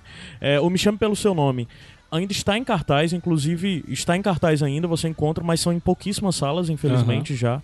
É, e agora com essa virada de semana pode ser que ele até já esteja saindo, mas ele entrou em cartaz aqui no Brasil no dia 18 de janeiro, ele foi estreado. O Trama Fantasma no dia 22 de fevereiro, então é um filme que você ainda vai encontrar nos cinemas. Uhum. Três Anúncios para um Crime, 15 de fevereiro. Como ele é um dos favoritos a ganhar o filme de o Provavelmente, Oscar de melhor filme, ele, ele vai volta, estar em ele cartaz ainda. também. É, e se ganhar prova... Eu acho que não, acho que ele vai estar em cartaz ainda quando sair o prêmio, porque na verdade ele vai estar em cartaz de novo nessa semana. E o Oscar já é agora domingo, É, domingo. né? É, o projeto Flórida estreia hoje, no dia que esse podcast está sendo lançado, 1 de março. O Lady, Bird, ainda tá, eu acho. Lady Bird 15 de fevereiro, ele também ainda está em cartaz, você consegue vê-lo no cinema. E o Cão Amor Van Gogh já é um pouco mais velho, ele saiu no dia 16 de novembro, mas ele tá para sair, como foi dito, no Netflix, Netflix. Já já ele vai estar disponível no Netflix, né? E qual é o próximo filme que a gente vai falar? O próximo é o Eutônia, a Itônia, o Anditônia, como a gente aqui no Iradex fala, né? É, e o, o, o Aitônia é um filme que foi muito falado, porque ele também é de um diretor um pouco novo, né? E muita gente está apontando ele como um filme que deveria estar indicado ao filme de melhor. deve- deveria estar indicado a melhor, é, melhor filme, Melhor né? filme. Muita gente tem falando muito bem desse filme, que tem a, a coisa de ter a Margot Robbie, ela tá irreconhecível e tudo mais. É, o diretor dele esse Craig Gillespie, que é um cara que eu realmente não conheço, não sei, fez, não sei o que, que ele fez a mais. Mas o Eutônia tá indicado a Oscar de melhor atriz, Oscar de melhor atriz coadjuvante, que é a Margot Robbie e a Alison Janney. Ah, E quem é que vai falar Robbie- pra gente? Margot Robbie, eu acho que eu vou ter que falar isso, tá? Eu acho muito pai ter que dizer isso. Mas a Margot Robbie fez a, a Arlequina. A Harley Quinn lá no. Até hoje eu não vi. É, eu também não vi, cara. Nem pretendo ver. Ó, o... Como é o nome? Esquadrão Suicida. O Negado falou tão mal. Quem vai indicar pra gente é a Mila Fox. Que é. A Mila, pra quem podcast aí conhece muita coisa, Mila, talvez já tenha prima da falar. Megan Fox. a Mila, que também é roommate da Ana Luiz. É, e a Mila é podcaster lá no, no VilaCast. Ela tem, o VilaCast tem vários podcasts e muitos dele a Mila participa e ela tem inclusive podcast que ela é host e tudo mais. E ela também tem um blog que ela fala sobre cinema, que é o Só Mais Uma Coisa. É... E é isso, primeira vez que a Mila aparece aqui pelo Iradex, espero que pa- apareça mais. E o Eutônia, só pra dizer, também tem resenha dentro do Iradex escrita pelo Rudinei. Vamos agora O ouvir o, Rudney que... é, se garante. Vamos ouvir agora o que a Camila tem pra falar sobre o Eutônia. Oi, pessoal, aqui quem fala é a Mila Fox do podcast VilaCast e do site Só Mais Uma Coisa. E eu escolhi falar sobre Eutônia porque, dentre os títulos dessa temporada Oscar, ele foi o que mais me quebrou. Depois de assistir, passei por um bom tempo pensando sobre ele e a tragédia que ele representava para mim. Eutônia é protagonizada pela Margot Robbie, né, do Esquadrão Suicida, e conta a história de Tonya Harding, uma patinadora olímpica talentosíssima, mas que acaba se envolvendo em um incidente que prejudica toda a sua carreira. O ar de falso documentário, as quebras de quarta parede, as entrevistas, até o humor inusitado, a montagem rápida, tudo isso deixa o filme muito rápido de assistir, muito fácil de se identificar. A gente se coloca no lugar da personagem principal, né, que é feita pela Margot, a Tônia, e compra totalmente a versão da verdade que o filme escolhe contar, já que se trata de um caso verdadeiro dos anos 90. O filme tem um tom muito leve, apesar de tratar de temas nada agradáveis. A Tônia é abusada de maneiras diferentes por pessoas diferentes, incluindo a mãe, o marido, é, a organização olímpica, até mesmo nós, né, enquanto pessoas que consomem mídia, durante toda a sua vida. Ela é simplesmente rodeada de pessoas ruins e é, acho que justamente por se tratar de uma história da realidade que eu me senti tão impactada assim pelo filme. Minha vontade foi abraçar a Tônia, dizer que tudo ia ficar bem e que ela teria outra chance. Mas a vida não tá aí, né? Pra agradar sempre no terceiro ato. Bom, já falei demais. Assistam Eutônia. É um filmão. E pra mim deveria estar entre os indicados a melhor filme, com certeza. Abraço. Gabs Eutônia. E a gente tava falando em off aqui, É, realmente, eu acho que meio que tem uma resposta já pro programa, né? Antes mesmo de ter terminado. Porra, como tem filme bom, velho. Macho, sim. Pelo menos com histórias muito interessantes. Então, é, de certa forma, foi até legal então a gente não ter assistido esses filmes, porque A gente, tá, a gente tá podendo escolher agora quais É, filmes vai escolher ver, não, né? porra. Eu não vou escolher, não. Vou assistir é tudo. Do jeito que o pessoal tá falando com tanto gosto aí desses filmes, eu vou assistir tudo, velho. É. Não sei quando. Talvez pro próximo Oscar eu assista. eu termino de Até o assistir próximo Oscar tu terminou de ver todos, É. né? Ó, até agora eu só assisti desses aí o, o Lady Bird e o, o. Como é o nome daquele? O Me Chame Pelo Seu Nome em partes. Uhum. Mas os outros todos eu já quero assistir, mano. O, o Iradex faz isso comigo, sabia? o Iradex tem essa, essa incrível capacidade de me fazer querer assistir tudo. Coisas que você não vai ter como. Eu assisto, não assisto. É, a rotina atropela, né, mano? Mas o Eutônia é desses, de todos os filmes do, do Oscar, ele tá assim no topo dos filmes que eu quero ver. Eu acho que é Lady Bird, é Eutônia, o Três Anúncios. ahn, Tinha mais. Quando ele aparecer aqui, os outros eu digo quais são os que, os que eu tô mais curioso pra ver. Ah, o próximo filme que a gente vai falar, provavelmente a grande maioria das pessoas que tá ouvindo isso já deve ter visto. Porque é o Logan. Porra, cara. Eu, Logan- eu não sabia nem que ele tava indicado. Quando eu Ele vi tá que ele tava indicado. eu já vou torcer pro Logan. ele tá indicado a melhor roteiro adaptado e é um senhor filme, né? Tu já É, viu a, a, a, a versão preto e branco? Não, cara. É muito bom, É, velho. Pô, cara, E tem ver. uma que é sem som, se eu não me engano. É to- toda sem som. Ah, É uma parada assim. Cara, Logan é um filme sensacional. É fácil o melhor filme que saiu das coisas de, de X-Men, né? Da Fox É, ali e com tal. certeza. Com a franquia X-Men. Mas não é o melhor filme de herói, porque Pantera Negra tá aí. Talvez você encontre conteúdo de Pantera Negra dentro do Iradex aí perto de você. Iradex ou outra coisa, É. tipo, né? Vamos ver. Sem spoiler, sem spoiler. Mas então, o Logan, a gente vai falar, agora vai ter indicação rapidinho do Rabone. Só tá indicado Rabone em um, né? Santos. É, que é melhor roteiro adaptado. E, cara, assim, Logan, só pra. Vamos indicar também um pouquinho, vai, Logan. É um filme que vale a pena você ver. É, Hugh Jackman está no ápice, no seu ápice, Talvez como na sua última apresentação como, É. como Wolverine, né? Mas, além do Hugh Jackman, pra mim o maior destaque do filme é o Patrick Stewart fazendo Xavier totalmente diferente de todos os Xaviers que nós vimos anteriormente. E, cara, surpreendente esse filme, é realmente surpreendente. É, é toda aquela coisa de, de, de clima seco, denso, opressor e de o mundo tá fudido e vai E piorar. como, e como o clima que os quadrinhos do X-Men, pelo menos depois da década, do final da década de 80, deveriam passar. Sim. Né? Que é o lance de. Porque na verdade a história. X-Men é uma história de preconceito, cara. É uma Uhum. história de preconceito contra diferenças, contra minorias. E que em algum momento se teme que se tornem maiorias. Então é uma história que a gente vê todo dia, só que lá eles têm poderes. E eu acho que esse filme ele conseguiu trazer um, uma parada mais crua. é, justamente pra mostrar isso, entendeu? Tipo, dizer, ah, não é só superpoderes. A gente. O, o, o Logan se fode pra caralho, velho. Ele tem Uhum. muita cicatriz, ele tem ruga e. e o Logan é foda. É foda. E, e o Mangold fez um papel muito bom. Ele tem outro filme que ele dirigiu, ele dirigiu o Wolverine Imortal, que é bem ruim. É bem né? ruim, é. Mas só que ele se redimiu agora com Logan. Totalmente. E ele também tem cara. outros filmes bons, como Indomáveis. Tu lembra do Indomáveis? Sim, sim. Puta, filmão, filme western muito bom. Ele fez o Johnny Jr. também, que é ok, não é, é um grande filme, mas é um filme bom, né? É, Então, sim, vamos lá, a gente tá meio que indicando o Logan Lane, né? Que é um filme que passou É batido porque esse a direto gente assistiu, macho. É. Esse a gente assistiu. Vamos ver o Rabone vai falar. O Rabone é... é... Ele idealizou. muito old school E ele de idealizou o, o bolão, né? Foi ele que fez o bolão. Toda vida o bolão que faz. Rabone é uma pessoa sempre presente. É, Já mandou presente pra gente. Muito obrigado, Rabone. Sim, sim. E. E. E, e o que é agora? Peraí. esqueceu. Não, é porque eu tô lendo e ao mesmo tempo falando. Mas vamos lá, vou dar o play agora no áudio do Rabone. Muito obrigado, Rabone, por tudo que você já fez e faz pelo Iradex. Olá, povo, tudo bem? Como é que vocês estão? Pausa para vocês responderem. Ok. Bom, é, vim defender Logan. O que é Logan? Que filme? Que homem? Que história?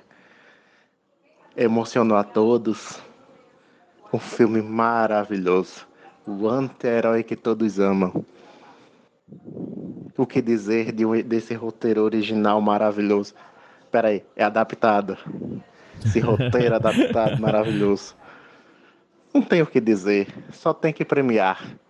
Digno, digno, digno. E essas são as minhas palavras. Muito obrigado a todos presentes nesta mesa. Eu acho que está na mesa, né? O povo. Um abraço pro Caio. Um abraço para Gabriel, se estiver presente. E é isso. Boa noite, boa tarde, bom dia.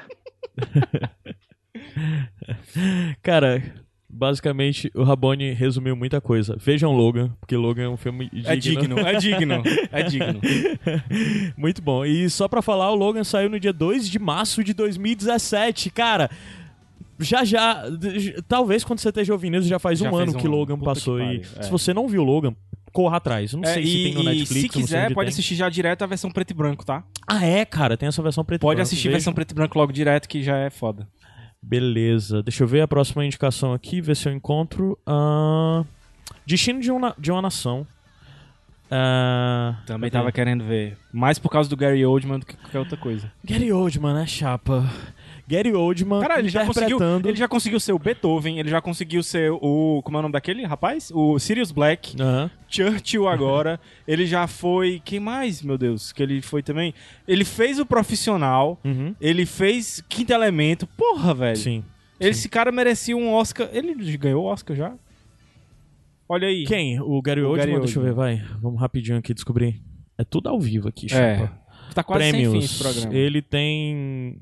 Tem Globo de Ouro... Acho que Oscar ele não ganhou, não. Ah, é, eu acho que ele não tem Oscar, cara. Tem BAFTA, ele tem muito prêmio. Tem Critic Choice Award, não, não tem Oscar. Não cara. tem Oscar. Não tem. Eu não sei se ele vai ganhar agora pelo Churchill, mas ele merecia pela carreira Cara, é o dele, Churchill. É um- uma pessoa, é o Gary Oldman interpretando o Churchill. Eu tô muito curioso pra ver isso, cara. Pra- pessoal, se não sabe, o Winston Churchill, o, o primeiro-ministro é, da, do Império Bretão, né, da Grã-Bretanha, durante a Segunda Guerra Mundial. E que peitou Durante o o, Hitler, né? Terceiro Reich, o homem que peitou o Hitler, né? É, e esse filme tá indicado em um porrada de categoria, deixa eu ver aqui. Ele tá indicado em melhor filme, melhor ator, Gary Oldman, melhor fotografia, o Bruno Del Bonel, não conheço esse cara.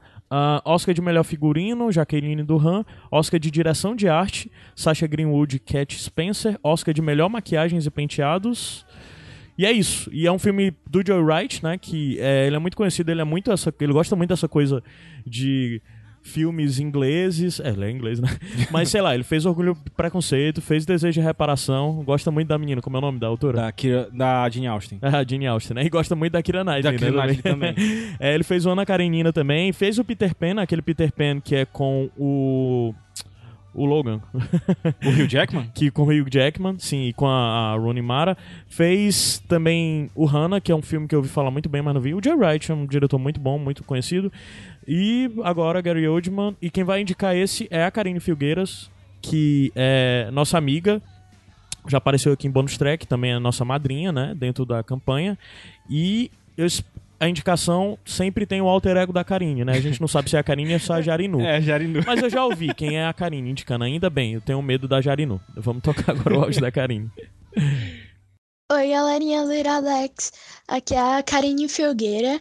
é, e eu vou falar um pouquinho sobre O Destino de uma Nação, que é um filme que está indicado é, no Oscar de 2018 e é um filme que eu gostei muito.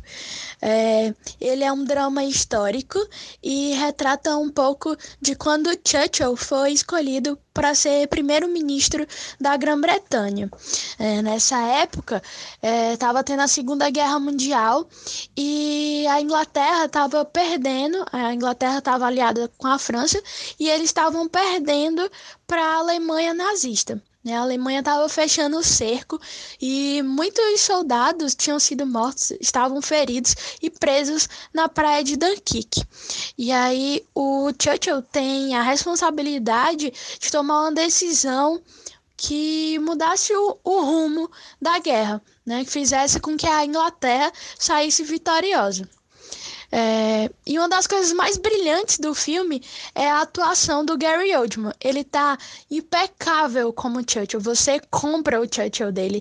É, tá É muito excelente, tanto na Churchill, nada a ver, né, atuação, entregando várias facetas, é, um modo de falar diferente, dependendo de com quem ele tá se tratando, se é fazendo um vi? discurso, se é boca, falando velho, com a esposa, pariu, a é ou igual. com o presidente dos Estados Unidos, ou com o rei, enfim. É, além disso, a, a maquiagem compõe esse personagem, né, fazendo com que ele fique realmente irreconhecível como Gary Oldman e mu- muito parecido fisicamente e em personalidade com o Churchill de verdade. Claro que o roteiro dá uma maciadazinha, né?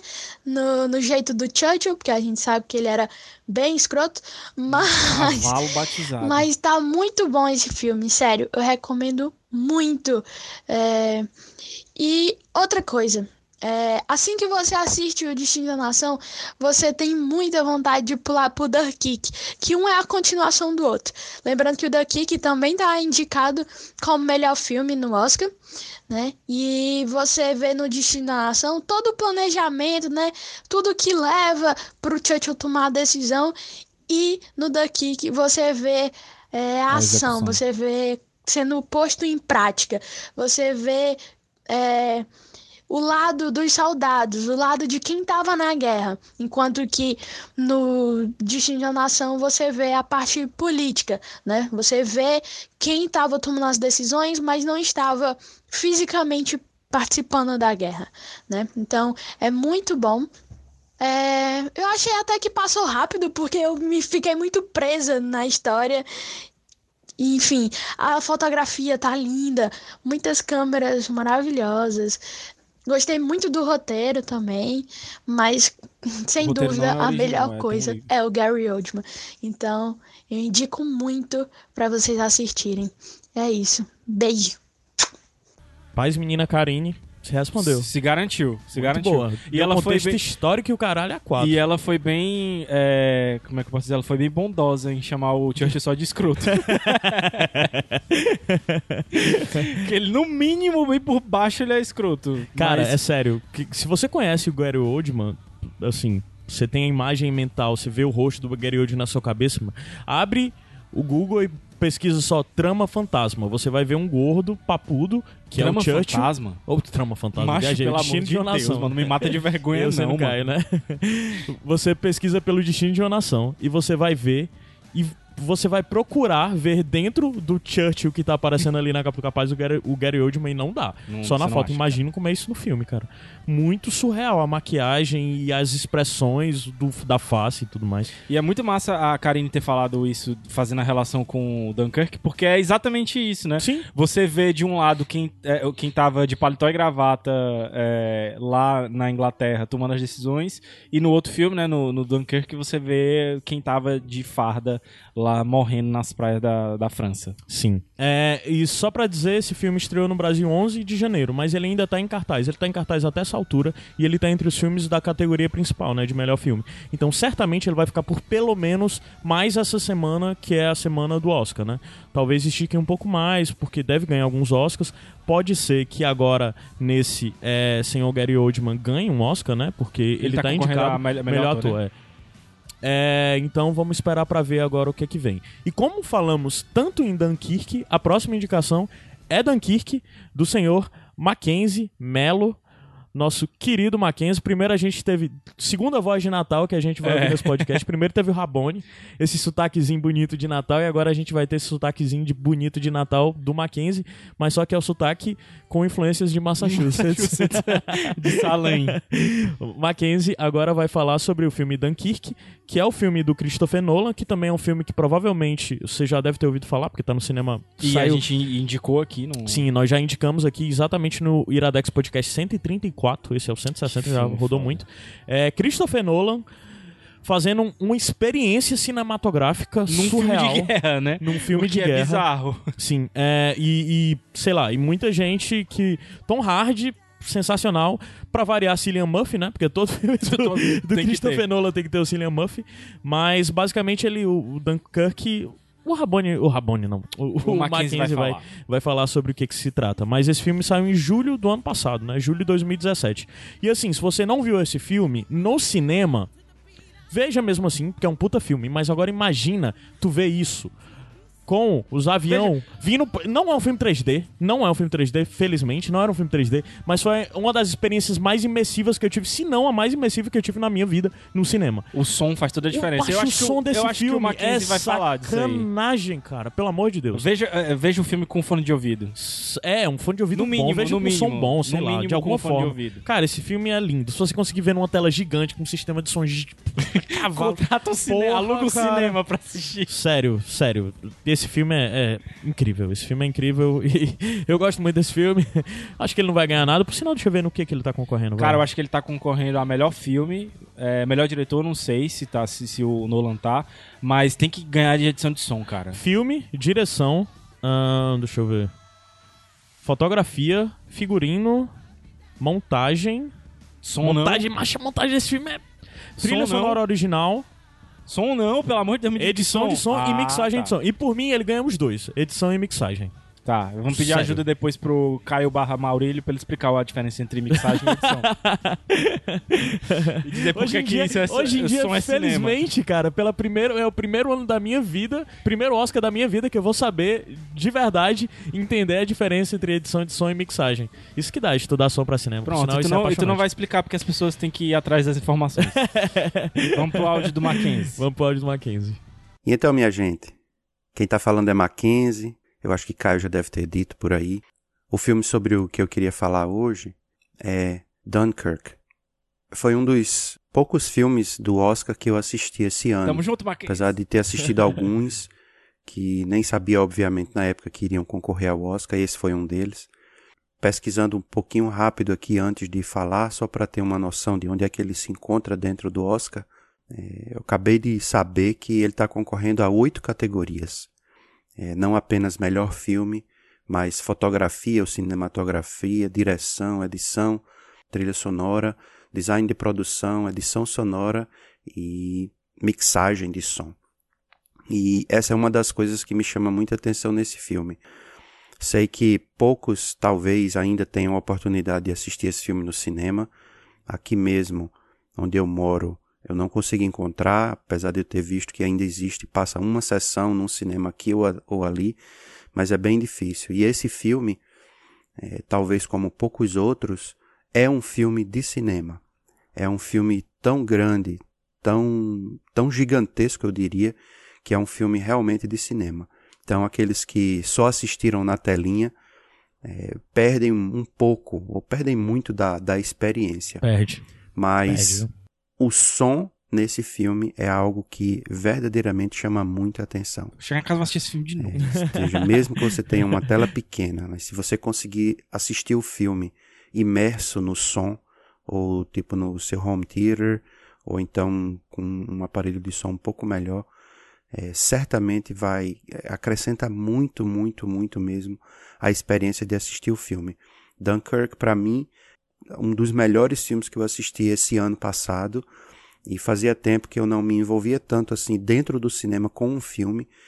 Ele faz a gente girar es- as explosões, as cenas de, de, de avião, o silêncio às vezes também, né? ou seja, a- toda a experiência sonora e, e visual do filme eh, são gigantescas. E isso envolvido pela experiência emocional ali de ver a, a luta daquelas pessoas para serem eh, resgatadas na praia.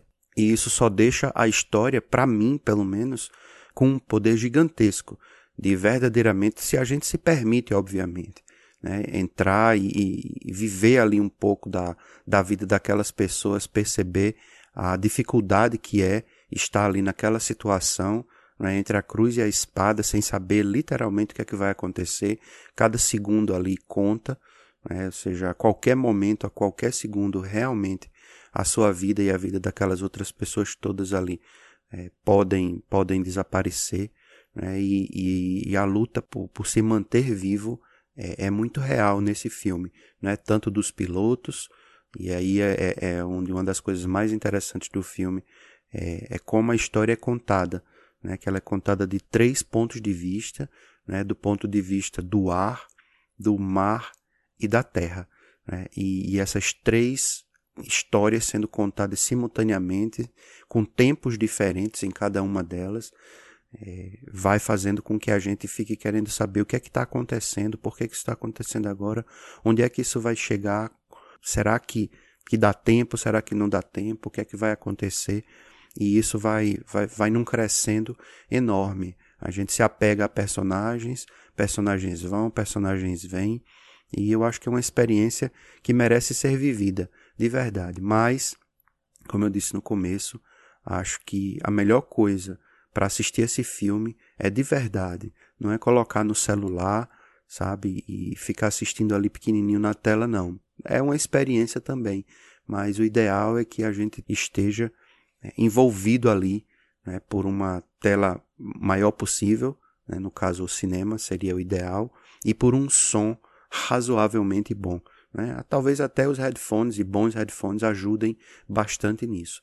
Mas, mas a experiência de estar ali junto com um monte de pessoa também dentro do cinema, experimentando é, a, a, viagem, né, a, a, história de Dunkirk é, é sensacional.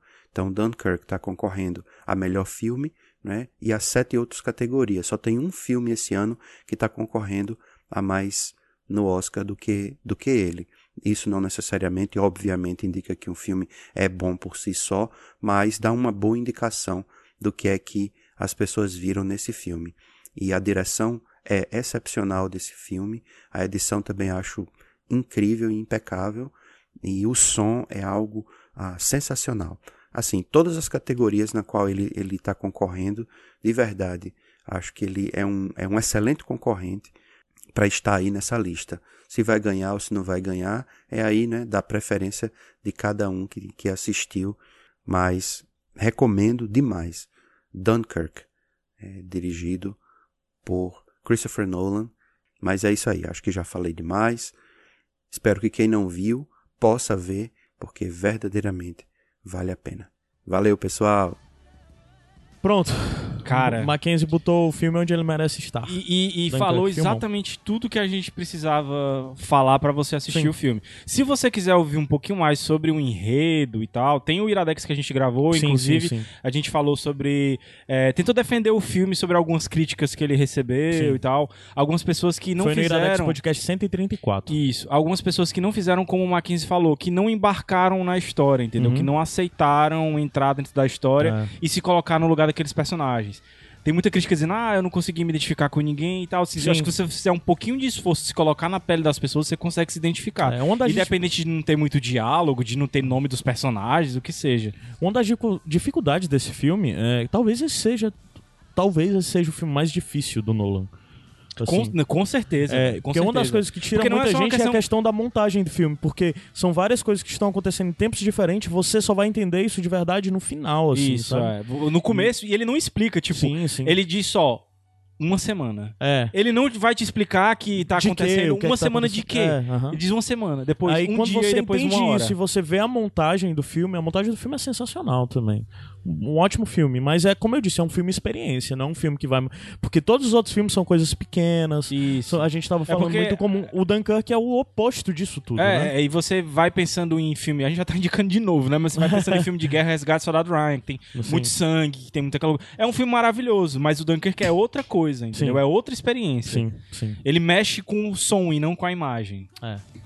Gabs, eu vou propor que agora a gente faça o seguinte: a gente sobe a música e vai tocar mais uma música e mais outra, um pedaço de uma outra, né? É... Mais duas indicadas, né? a- É, mais duas indicadas. A primeira que vai tocar é a música This Is Me. É... Deixa eu ver aqui, eu tinha olhado o nome das pessoas. This Is Me é de Benji Pasek e Justin Paul. Ah, é do filme O Rei do Show, que é o filme estrelado pelo menino, né? Pelo Logan, sempre esqueci É, pelo Hugh Jackman. Hugh Jackman, né? Que é o filme lá de, de, cine... Do de circo. circo. e tal e tudo mais. E essa galera junto já fez trilha pra. pra... Já foi con- concorreu a, pelo La La Land e já concorreu também por mais outros filmes. É, e eles são de musicais. Algumas versões que vão sair, tipo Aladdin, Branca de Neve, que vai ter os live action e tal, eles vão estar envolvidos. E tem muita coisa de Broadway e tudo mais. Então essa música This Is Me é desse filme, né? O, o grande show do Ja- Jackman Cinema. Vai tocar isso e depois vai tocar outra música seguido. A gente volta e fala da outra música. Vai.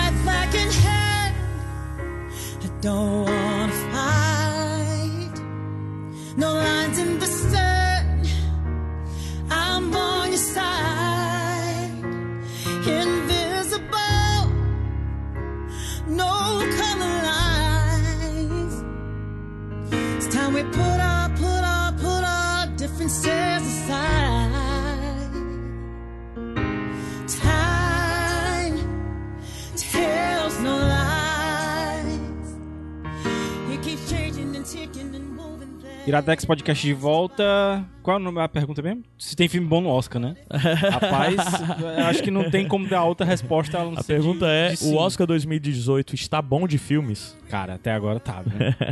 Essa música que tocou agora, que vocês ouviram agora, é do filme Mudbound, né? Mudbound, Lágrimas sobre o Mississippi.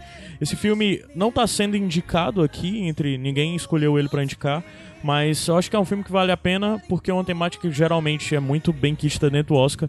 Ele conta sobre um field dentro do Mississippi, né? Do estado do Mississippi, de- entre duas famílias, McKellen Jacksons, e basicamente uma família negra e outra é branca durante o período de segregação e tudo mais.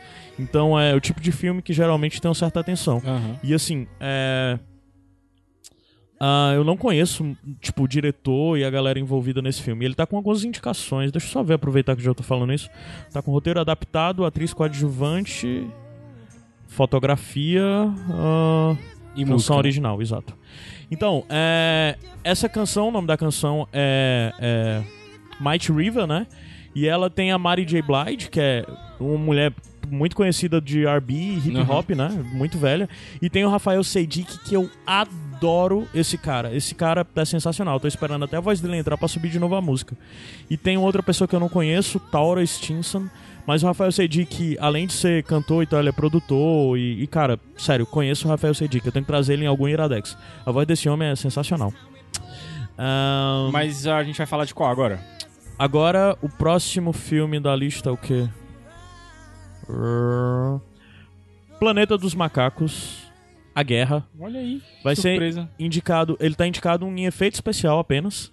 É, eu adoro os dois primeiros. Eu nunca vi Adoro. o segundo, mas só vi o primeiro e adoro, adoro. adoro, adoro.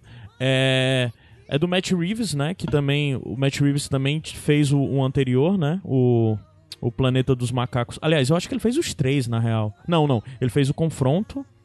É, ele fez o, o, o, o- Ele que dirige o Cloverfield, né? Também. Ele- ah, na época o pessoal acha que o Cloverfield é do do J.J. Abrams, mas o J.J. é só Uhum. produtor, né? Quem fez é o Matt Reeves. Então ele fez o Cloverfield, que é o primeiro eu acho sensacional. Fez o Planeta dos Macacos, o passado, né? O de 2014, que é o Confronto. Agora fez esse, é, A Guerra. E ele também fez o Deixe-me Entrar, que é a versão norte-americana, que é boazinha, mas a original é melhor. A versão Sueca, né? sueca é melhor, é. Como sempre. né? Ah, pra variar, Andy Serkis, né? Estrelando o Macaco Caesar. Que, pelo amor de Deus, quando que vocês vão dar um Oscar pra esse homem? Puta que pariu, É. né, velho? Porque é, é o, o Gollum, o Caesar, ele fez também o Snoke, né, no, no Star Wars. Sim. Porra. É, e, E tem tá no também... Pantera, né? Tá no Pantera. E Mas tem... como ele mesmo. tem o tem o de Harrison, né, também nesse filme, no A Guerra, e eu ainda não vi, mas eu quero ver porque eu adoro, adoro os dois primeiros. Eu acho realmente muito bons. Então agora a gente vai. Esse filme também tem uma resenha que foi feita pela Ana Luise, ah, na época que saiu, dentro do Iradex, né? E quem vai indicar é o nosso amigo do Rio de Janeiro, carioca, Guilherme Lourenço. Um- Saudades Guilherme. Acho que se não é um, se não é o, é um dos cariocas mais gente boas que essa terra já produziu, viu? É verdade. Vamos ouvir agora a indicação do Guilherme. Olá a todos, aqui quem tá falando é Guilherme Lourenço, do Rio de Janeiro, cidade de caos. Bom, quem me conhece, já trocou uma ideia comigo, já deve ter me ouvido falar que uma das coisas que mais me impressionam no cinema hoje em dia é a tecnologia de Planeta dos Macacos. Não à toa que esse terceiro filme, que fecha a trilogia de maneira épica, intitulado Planeta dos Macacos A Guerra, foi indicado ao Oscar de melhor efeitos visuais ou efeitos especiais. Enfim. Bom, gente, não tem como não falar desse filme e não relacionar essa tecnologia com Andy Serkis. É lugar comum, é clichê, mas a gente tem que sempre repetir até que façam isso. Alguém precisa dar um Oscar para esse homem. A um interpretação esse que ele Bora, bora entrega mano. do primeiro filme até, esse, até o último minuto do terceiro é uma coisa impressionante.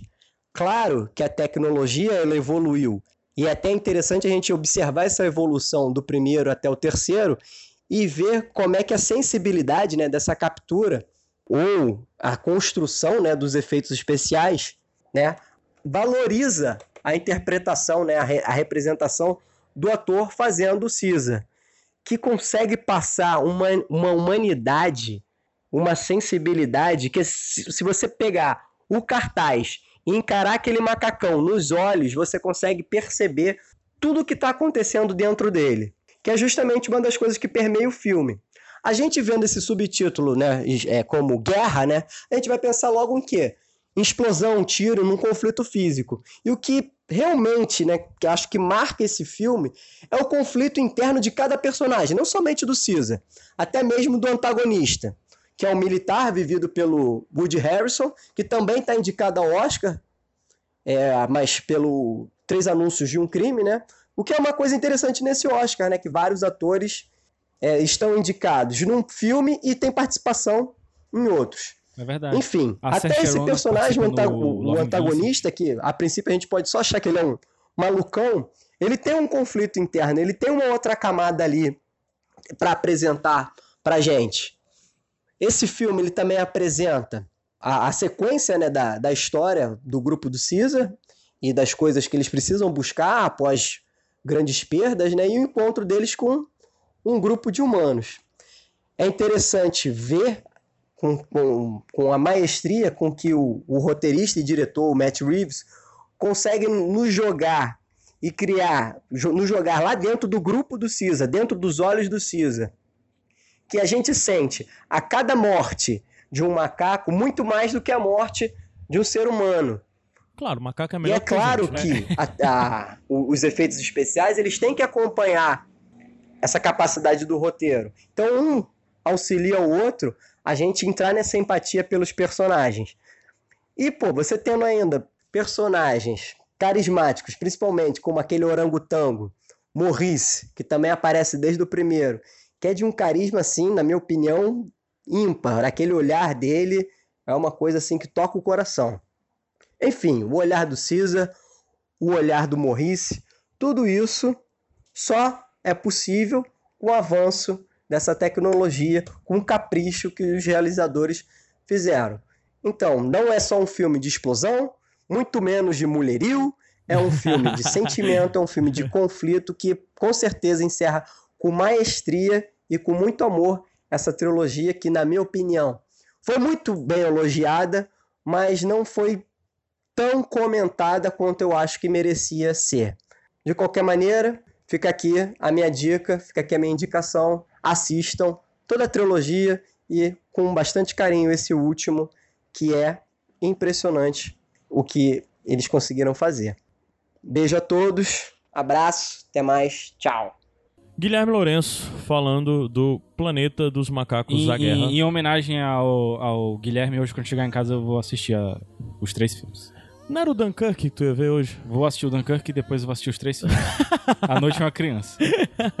Esse filme já tá, provavelmente, já deve estar em cartaz. Se não tá, deve estar chegando em cartaz na- nos canais de TV a cabo, né? É, eu acho que já tá, inclusive. É, porque já tá. chegou em 3 de agosto no Brasil, né? Então faz muito tempo que ele já passou nos cinemas.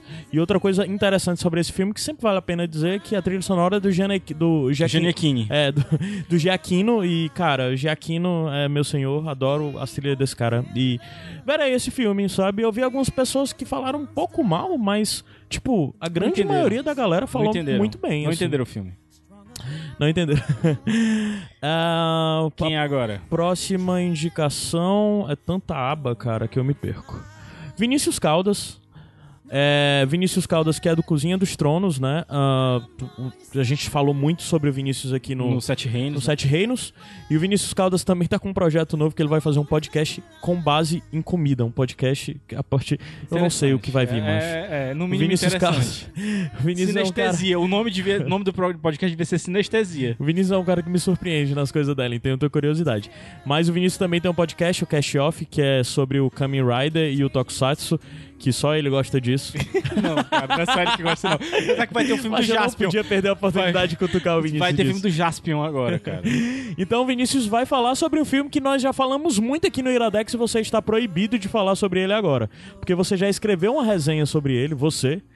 E a gente já gravou um podcast falando sobre esse filme, praticamente. Que é o Blade Runner. Runner 2049. Pronto, é, vou ficar calado, vou ficar calado. Vou deixar só Então falar. Vinícius vai, indi- vai falar sobre o Blade Runner 2049, que está indicado apenas a melhor efeito especial. E eu tenho certeza que ao ouvir isso, Gabriel Fran- Franklin se debate na cadeira.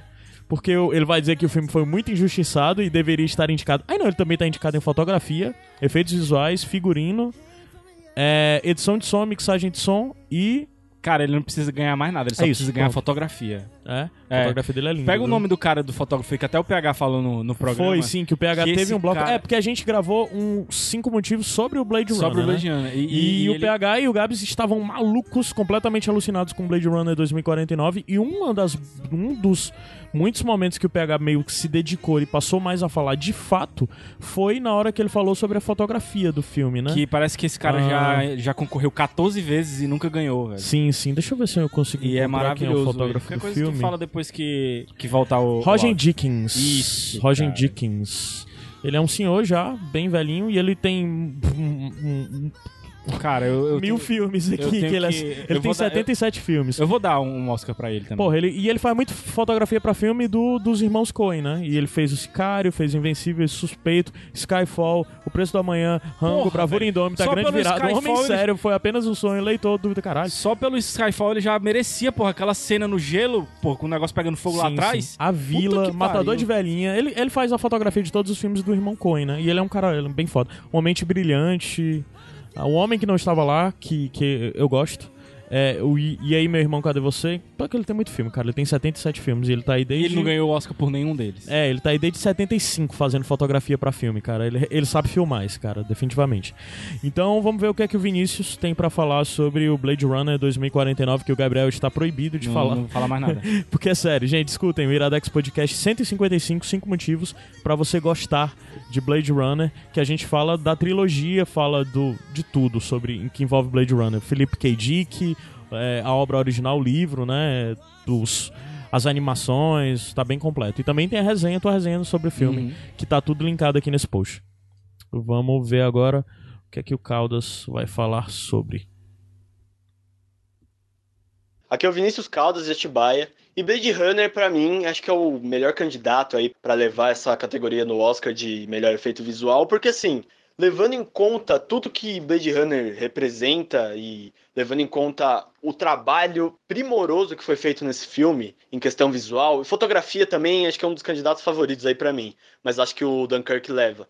Mas voltando ao Blade Runner, é a essência da ficção científica que a gente conhece, né? Essa visão de mundo do, do futuro onde tudo é sombrio e é noir, né? No caso, tá intrínseca ali no Blade Runner. E eles conseguiram, mais uma vez, né? A gente levar em conta o filme antigo, colocar esses efeitos visuais no dia a dia de quem vive aquele, aquele universo.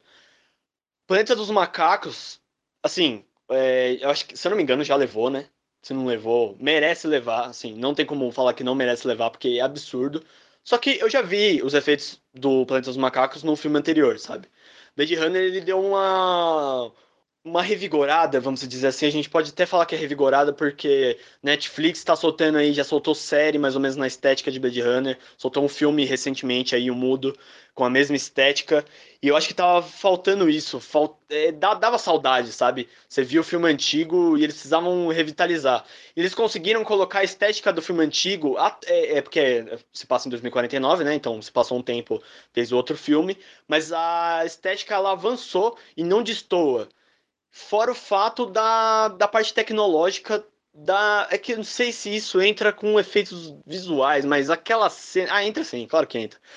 Mas aquela cena da namorada digital do protagonista com a namorada, namorada, vamos dizer assim, né? Contratada do mundo real é uma das coisas, assim, que eu acho que vai ficar aí pra, pra eternidade, assim, do cinema, porque realmente é uma coisa bem memorável e é a carga do Blade Runner que tem, né? A, a é uma crítica do, do mundo real, mas como a tecnologia conseguiu transformar o ser humano ao ponto de acontecer o que acontece no filme. Eu não, não quero dar spoiler pra quem não viu, mas vejam, né? Já fica a indicação. E, cara, eu torço muito pra Blade Runner, porque merece tanto em fotografia quanto em efeitos visuais, porque os outros efeitos visuais, vamos dizer assim, sempre tem, né? Tem a Marvel ali, tem Star Wars, tem o Planeta dos Macacos. Então, Blade Runner, tenho certeza que vai levar isso aí. Blade Runner 2049. Tô proibido de falar ainda. Tá proibido. Esse filme saiu, provavelmente também ele já deve estar por aí, deve, já deve estar. Já, já tem, já tem Blu-ray e DVD, então. É, é, já- o filme já saiu tá em na- 5 de outubro do ano passado, então ele já deve, deve ser fácil de ver. Ó, o Blade Runner seria um excelente é, momento pra gente ter feito o Pitacos. Porque eu saí do- da, da cabine completamente É, transtornado, velho. De que forma transtornado? Tran- tran- Transtornado, cara. Eu não, queria fazer outra coisa a não ser assistir esse filme de novo e de novo eu assisti três vezes já no cinema. E é um Porque filme de 2 horas e transtornado tem uma 43. conotação pesada e negativa, e ficou parecendo isso. Cara, mas pode ter sido isso também. Eu posso ter ficado obcecado pelo filme. E, e com é muito certeza, eu, bom. certeza eu vou comprar a latinha. Tem- uma edição agora que vem a lata com os dois, o, o, o primeiro Ah, filme e o caralho. segundo, cara. Eu bonitão gosto muito do filme, eu só não acho, só não sou igual a tu e o PH que acham ele. Tu acha que eles chegou ao mesmo nível e superou o Eu primeiro? acho que ele superou o primeiro. Não, pra mim o primeiro ainda é imbatível. É, pelo é, é muito, que é muito a parada sabe? emotiva também, né? Sim, Tipo, afetiva. É, e a trilha sonora desse filme também é muito boa do Hans Zimmer, a gente falou muito. Muita gente não gostou, mas a gente gostou bastante, né? É, então, Escutem os Blade cinco Runner, motivos escutem os cinco motivos. Porque assim, por mais que você não goste do Bl- 2049, o que a gente vai falar sobre a outra obra e tudo provavelmente que a gente fale sobre 2049 faça você rever um pouco suas opiniões sobre esse filme, né? Qual é agora? A próxima é The Big Sick, que é um filme que eu fiquei muito curioso. É um dos filmes que eu, que, se eu não me engano, ele já tá no Netflix, o Big Sick. Eu acho que Eu tá, acho que viu? vai entrar. Eu acho que É? vai entrar agora Não, nessa acho que leva ele de já massa, tá, não? Ele já tá, eu acho. Ah, deixa eu fazer uma pesquisa rapidinho aqui. Mas fala só quem é que vai Netflix. indicar pra gente. Netflix. Bem, eu acho que ele tá, eu não lembro agora, mas se não tá, ele já teve, eu acho. Bem, mas esse filme é. é... É do um comediante paquistanês, né? Que é o cara. Como é o nome dele? O Kumail Nanjib, que pra quem vê o. A série? Ah. Porra, como é o nome da série? Ah. Silicon Valley. Ah. Ele é um dos carinhos do dizer Silicon Valley. É. E é um filme que tá, foi muito cultuado e falaram muito, porque disse que ele é um filme desses esquemas de comediantes que tentam fazer filmes e fica um pouco na, na vibe do Master of None, né? Mas só Sim. que diz que esse filme tem uma carga dramática e a forma como ele aborda isso de forma leve, bonita, foi uma das coisas que fez muito ele se destacar e a galera falou muito.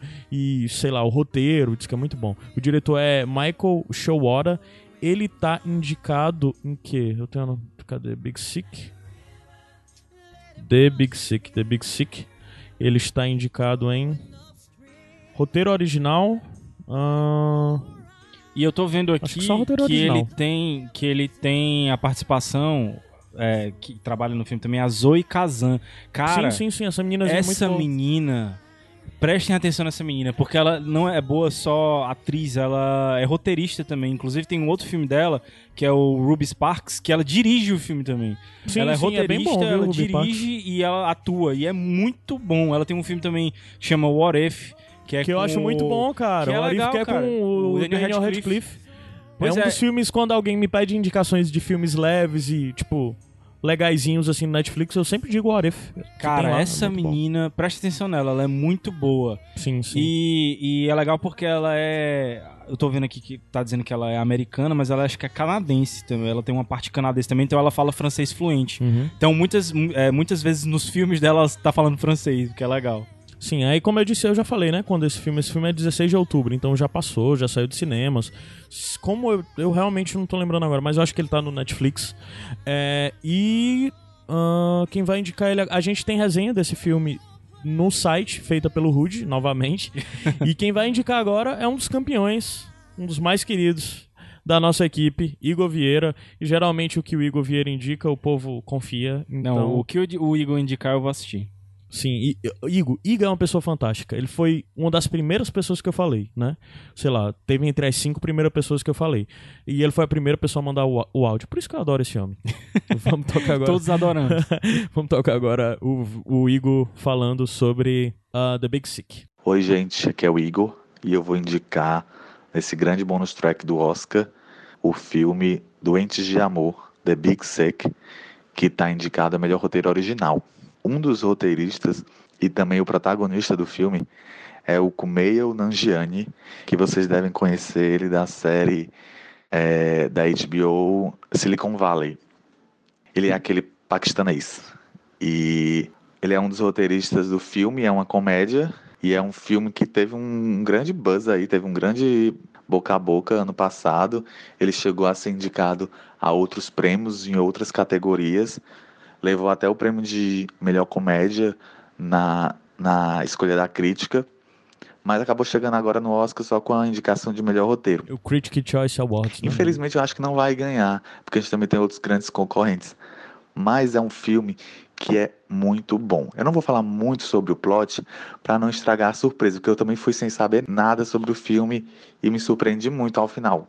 Mas basicamente é a história do Kumail, o personagem também tem o mesmo nome que ele, ele é um comediante de stand-up e conhece uma garota, se apaixona pela garota, a garota se apaixona por ele, só que ela fica doente. E quando ela fica doente, ele vai conhecer os, os pais dela, o pai e a mãe, e vai passar aí por algumas situações um pouco complicadas com os pais dela.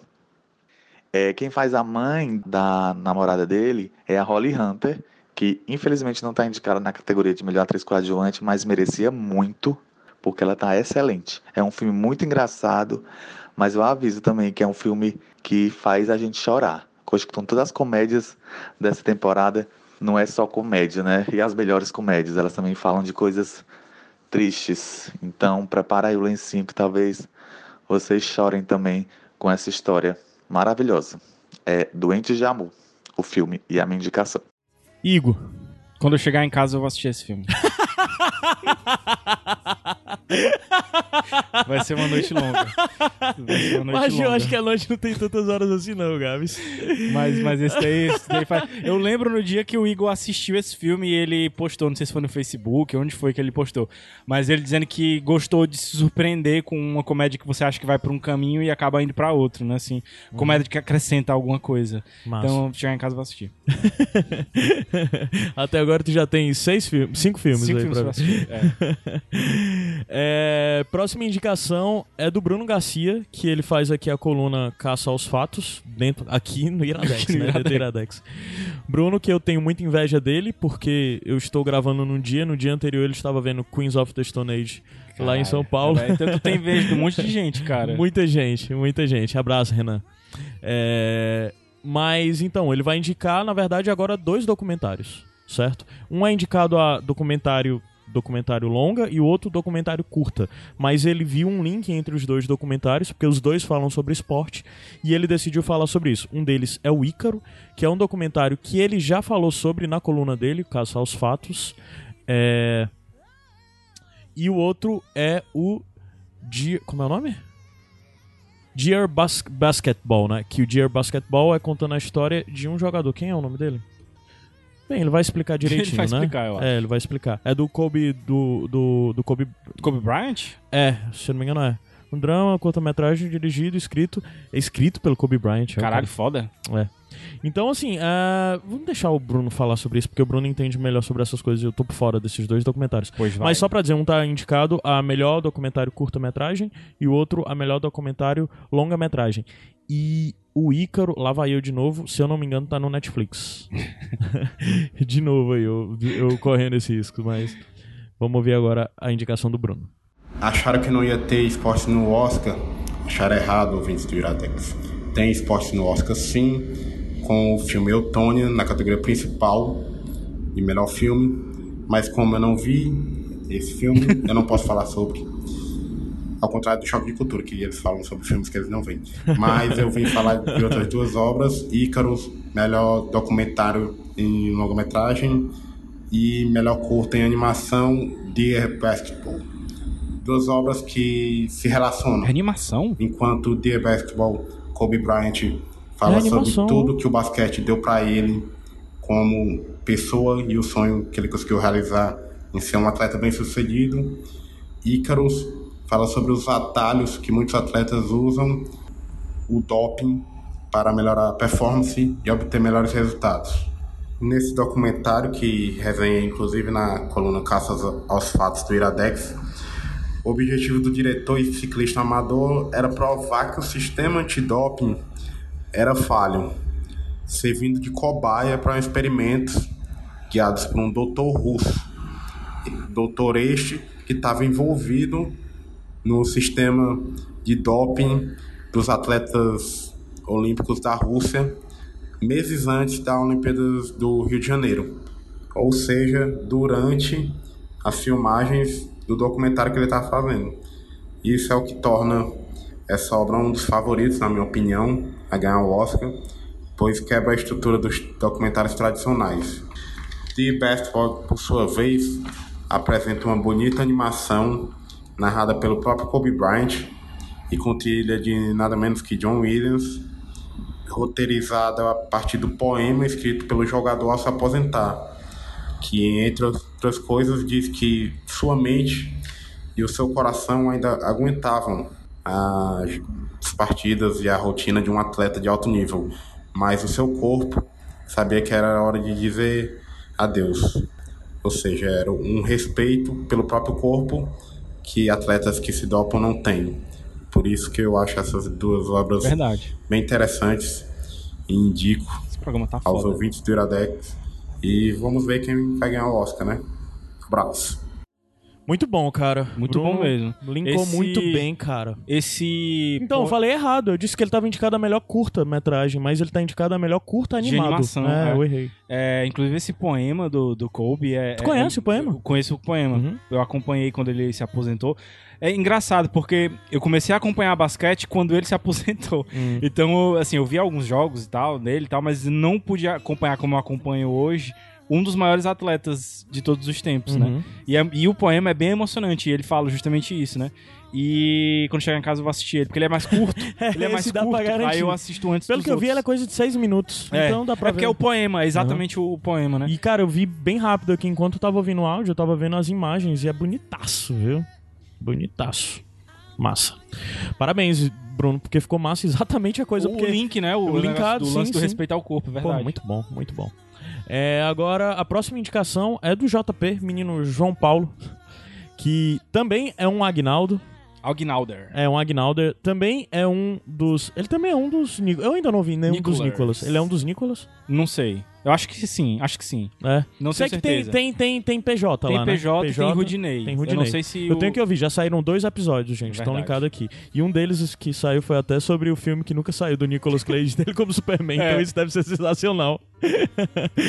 Mas então, é, o JP vai indicar o Baby Driver, que é um filme que a gente já falou bastante aqui no Iradex. Tá indicado o Baby Driver? Hã? O Baby Driver tá indicado? Tá, tá indicado, deixa eu ver, acho que é montagem.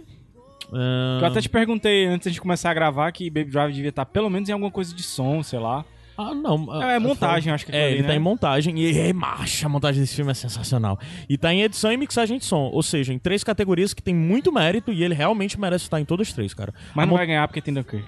É foda, cara, é foda, mas Ei, porra, mas- eu Mas adoro. engraçado, é legal a gente falar isso também, né? Porque esse, é, para esse Oscar estão com grandes indicações de onde a trilha sonora ou o som que seja faz realmente parte da história, Sim, né? cara, sim, Porque o Dunkirk tem isso, o, o, o Baby Driver tem também. Uhum. Se o, o Blade Runner tivesse indicado, também faria parte. Sim, sim. Então é, é legal, né? Como o, o, o som faz realmente parte do cinema. É, tá descobrindo isso agora, é, Gabriel? Hoje, eu toquei disso hoje. O Baby Driver faz tempo que saiu, né? Ele saiu aqui em 27 de julho. Na época eu vi na cabine, eu vi junto com o Migalzão. E o Migalzão escreveu uma resenha sobre o filme. E eu acabei gravando, quebrando a regra básica core do Iradex Podcast. Eu gravei por Skype um adendo que eu botei no Iradex Podcast 131. Com o Mociaro, né? Conversando com o Mociaro sobre o filme, porque eu tava maluco. Eu adorei esse filme. Saiu ao contrário, também, né, é, ao contrário de, de como a própria JP vai falar e o Gabriel Pines, que são dois grandes fãs do, do Edgar Wright, esse é o meu filme favorito do Edgar Wright. Não é o filme favorito deles, mas é o meu filme favorito. Baby Driver, filmaço. Se vocês não viram, vejam. E vamos agora ouvir a indicação do JP sobre ele. E se vocês quiserem ouvir mais da minha opinião, escuta o Iradex Podcast 131. E aí, JP aqui para falar um pouco do Em Ritmo de Fuga, ou Baby Drive, como é o nome dele original. Baby Drive é um filme do Edgar Wright, o Edgar Wright que é um, diretor, um dos meus diretores preferidos aqui de- das- dos últimos tempos. Ele fez a trilogia do Corneto, né, que é o Todo Mundo Quase Morto, o Chumbo Grosso e o Ritmo de... o- e o, desculpa, o Heróis em Ressaca, que são três filmes de comédia, que é a coisa que ele é mais especializado realmente, é, que cada um tem um gênero diferente, né? E também fez o Scott Pilgrim contra o Mundo, que é meio que um filme clássico cult aí dos anos 2010. O Ritmo de Fuga foi visto por muita gente como um dos melhores filmes dele, mas eu não concordo. Eu acho que o Chumbo Grosso ainda tá muito à frente. E o Scott Pilgrim ainda- é um dos meus preferidos. Mas o Ritmo de Fuga é um, filme muito bom.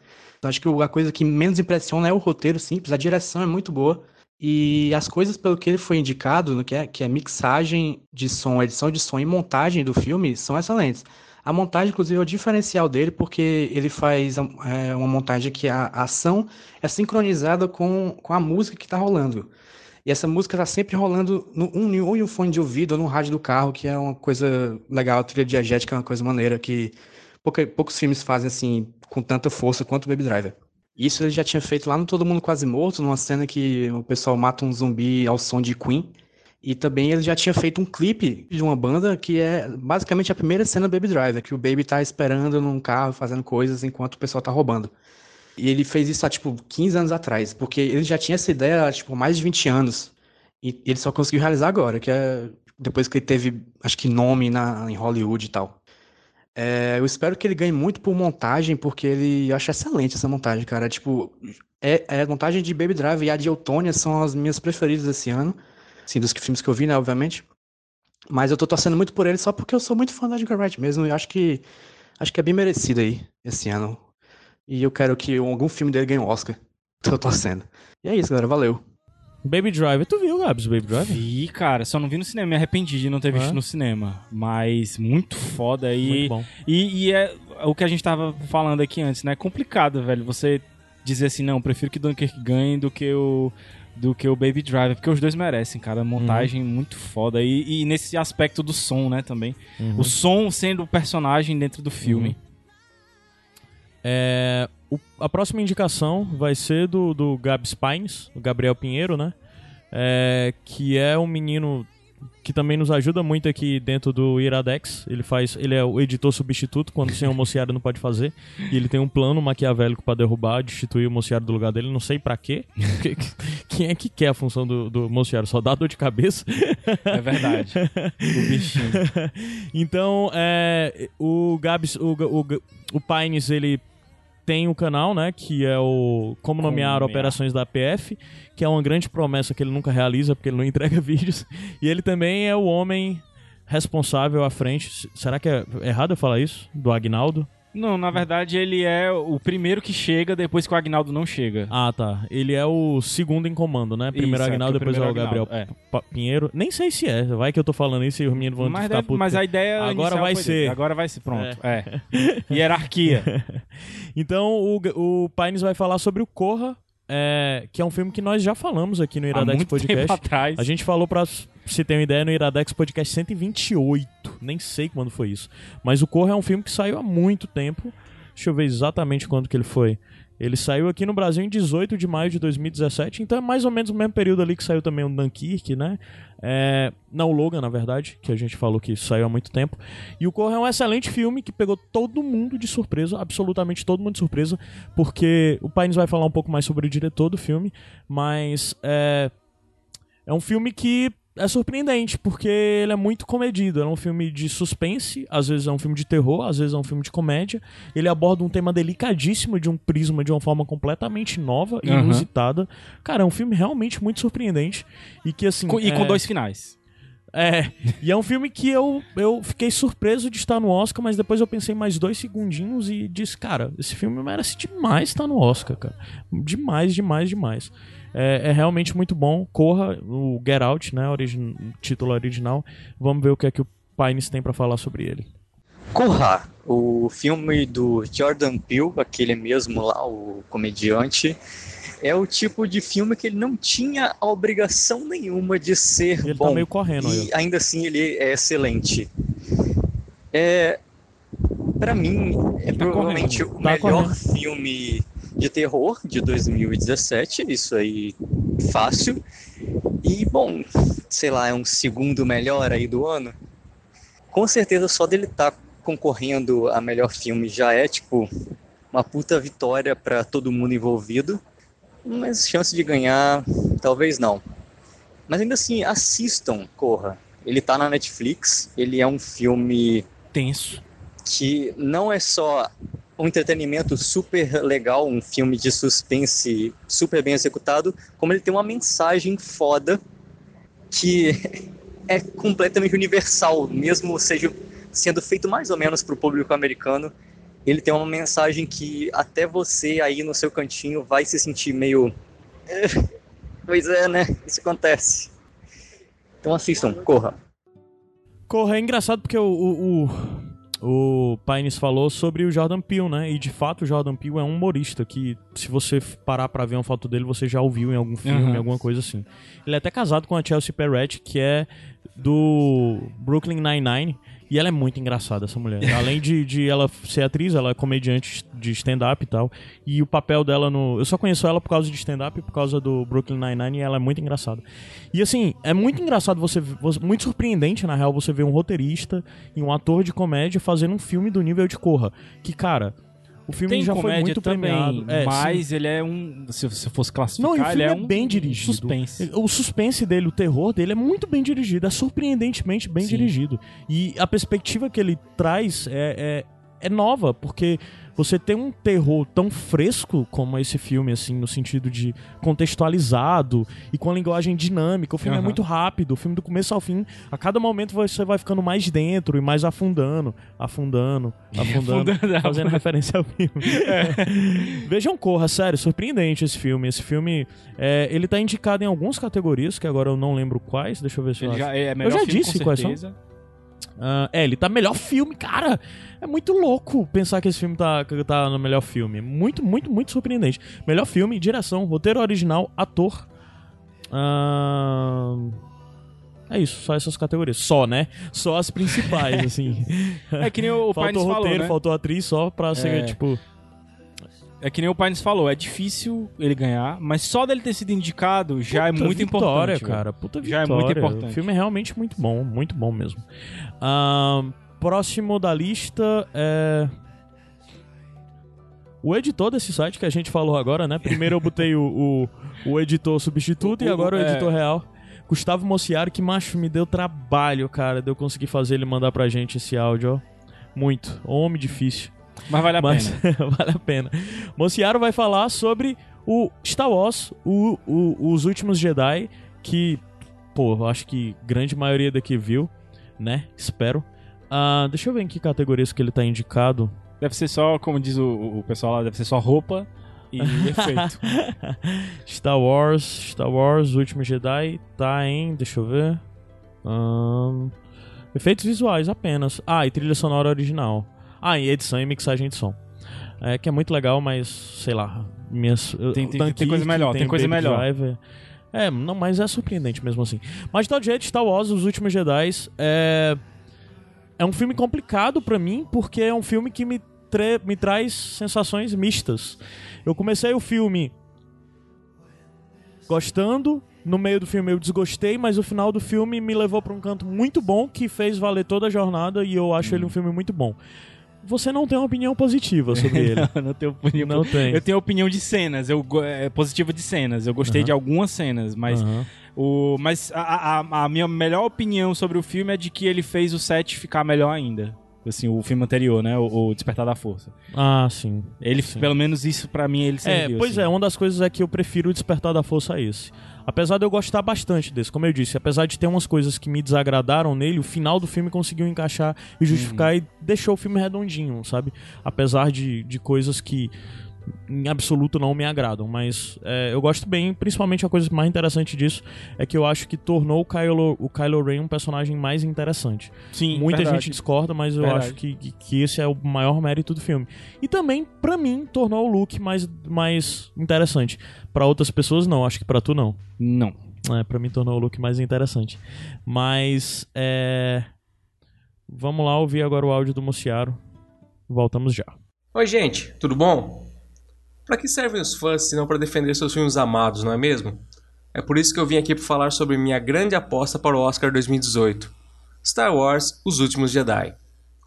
O oitavo episódio da franquia foi indicado em quatro categorias nesse ano, dentre elas a melhor trilha sonora, composta mais uma vez por John Williams. Muitos fãs não gostaram das soluções apresentadas dos caminhos escolhidos para a jornada de Luke. Eu, como sempre, adorei.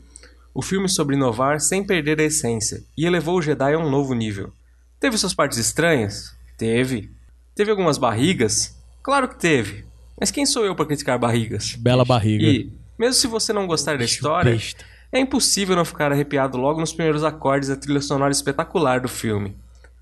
Veja sem preconceitos, sem expectativas, se entregue e deixe a força te guiar. Até mais. E que barriga! Caralho, que negócio ai. completamente inesperado. Eu tava vendo outra coisa aqui no celular e que barriga, meu Deus. Ai, ai. Mociaro. Mociaro é um. é- talvez seja a pessoa que eu mais queira conhecer atualmente. É o. Das pessoas ligadas a De qualquer Iradex, pessoa, Ah, de de qualquer, qualquer- pessoa é, do de qualquer mundo. pessoa do mundo. Caralho, que massa. É o eu, não, eu não achei ele isso tudo, não, mas. Caralho. Vai ser demitido, macho. ai, ai. Próximo filme da lista é A Grande Jogada, ah, que tá indicado ao melhor roteiro adaptado. E é um filme do Aaron Sorkin, que quem conhece Aaron Sorkin, ele é, é o primeiro filme que ele dirige, na real, né? Porque o Aaron Sorkin é roteirista.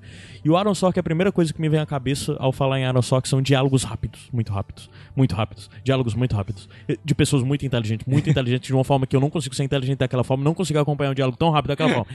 E ele, sei lá, ele fez o West Wing, fez é, a, a- o Steve Jobs, né? Fez o, o como roteirista, né? Como roteirista, né? Fez o, a rede social, Uhum. fez uma porrada de coisa, né?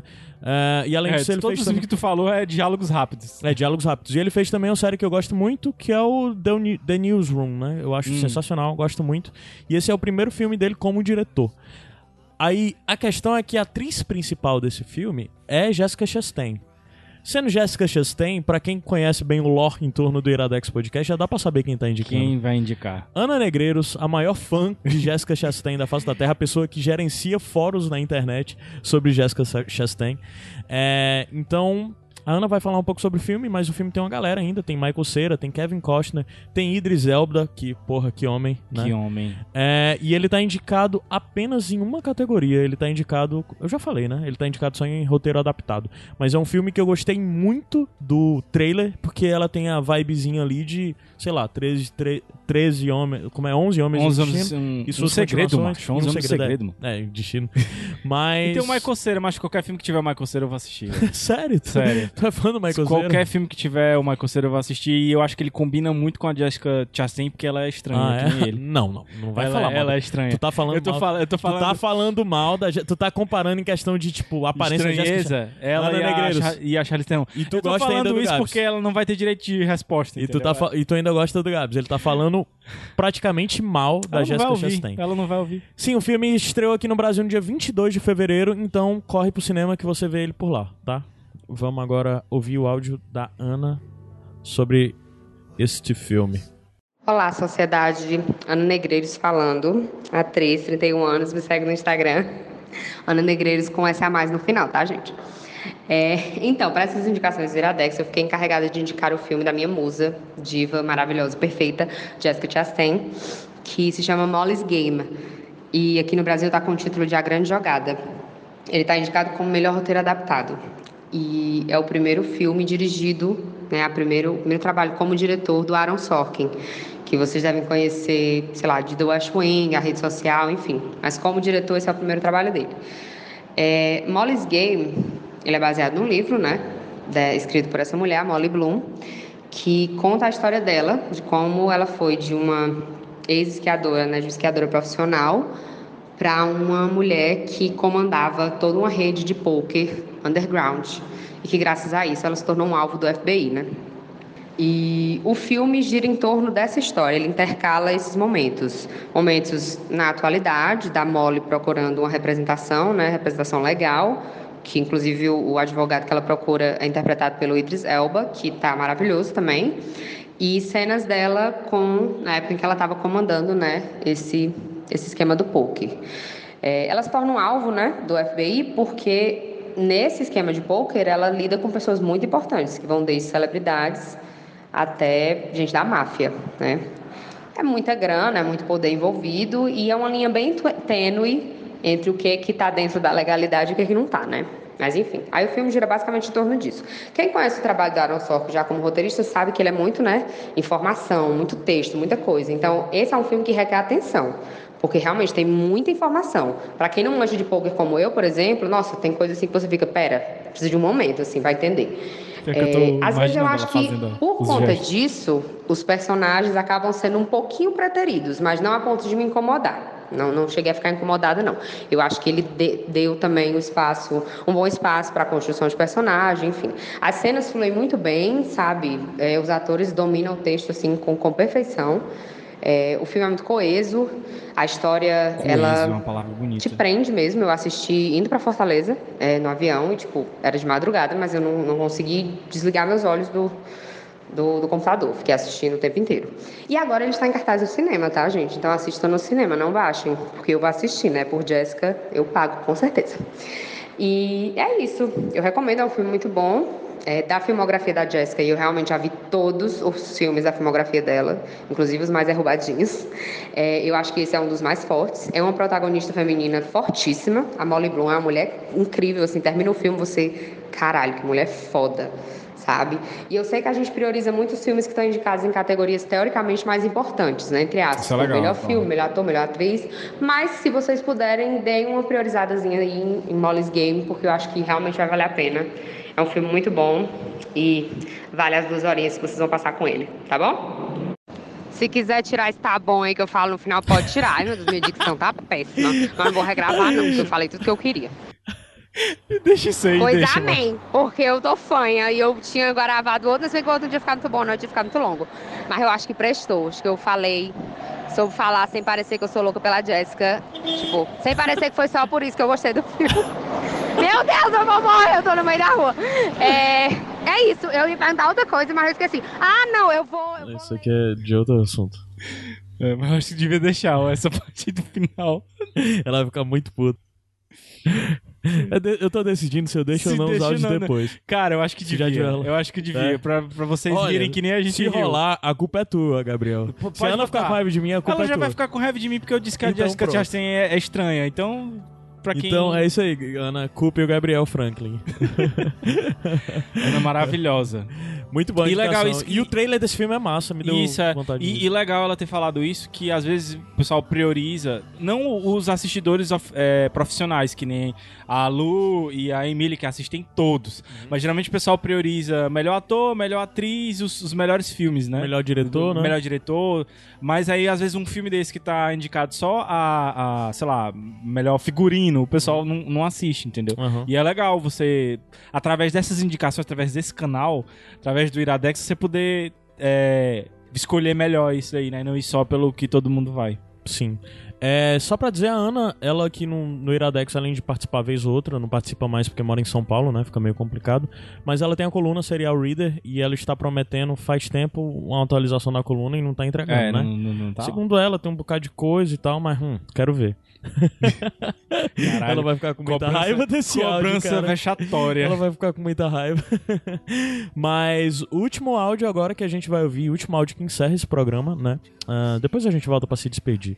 É é de um filme que é surpreendente, ao meu ver, que é A Forma da Água. E ele é o filme do Guilherme Del Toro, supostamente o filme da vida do Guilherme Del Toro, o filme que ele sempre quis fazer. Polêmico, né? Que ele tá sendo acusado, inclusive, de plágio É. e tal. O filme saiu no dia 1 de fevereiro, mas ainda tá em cartaz e vai continuar em cartaz porque pra muitos ele é o filme favorito ao Oscar, né? É, trilha sonora do Desplat, do Alexandre Desplat, que eu acho um cara sensacional. É, e estrelado por um elenco não tão conhecido assim. Talvez a maior ator do elenco seja a Octavia Spencer, né? E ela não é nem protagonista, ela é coadjuvante só. Aham. Mas tem o Michael Shannon também, que já fez muita coisa. Mas é. Tá concorrendo É um filme que eu gostei 15 muito. 15 categorias? 14? É, eu contei aqui ele em muitas categorias. Deixa eu ver se eu encontro aqui as indicações dele. Tu vai falar todas. Ah, melhor filme. Ah, melhor atriz, a Sally Hawkins. Melhor ator coadjuvante, o Richard Jenkins. Que o Richard Jenkins também tá no. no- não me chame pelo seu nome, né? Sim, é verdade, O- né? Não, aliás, me chame pelo seu nome. É, que ele é. No, me chame pelo seu nome, ele é o professor, né? que Do, do, de um dos, ah, dos protagonistas e pai do outro, né? Uhum.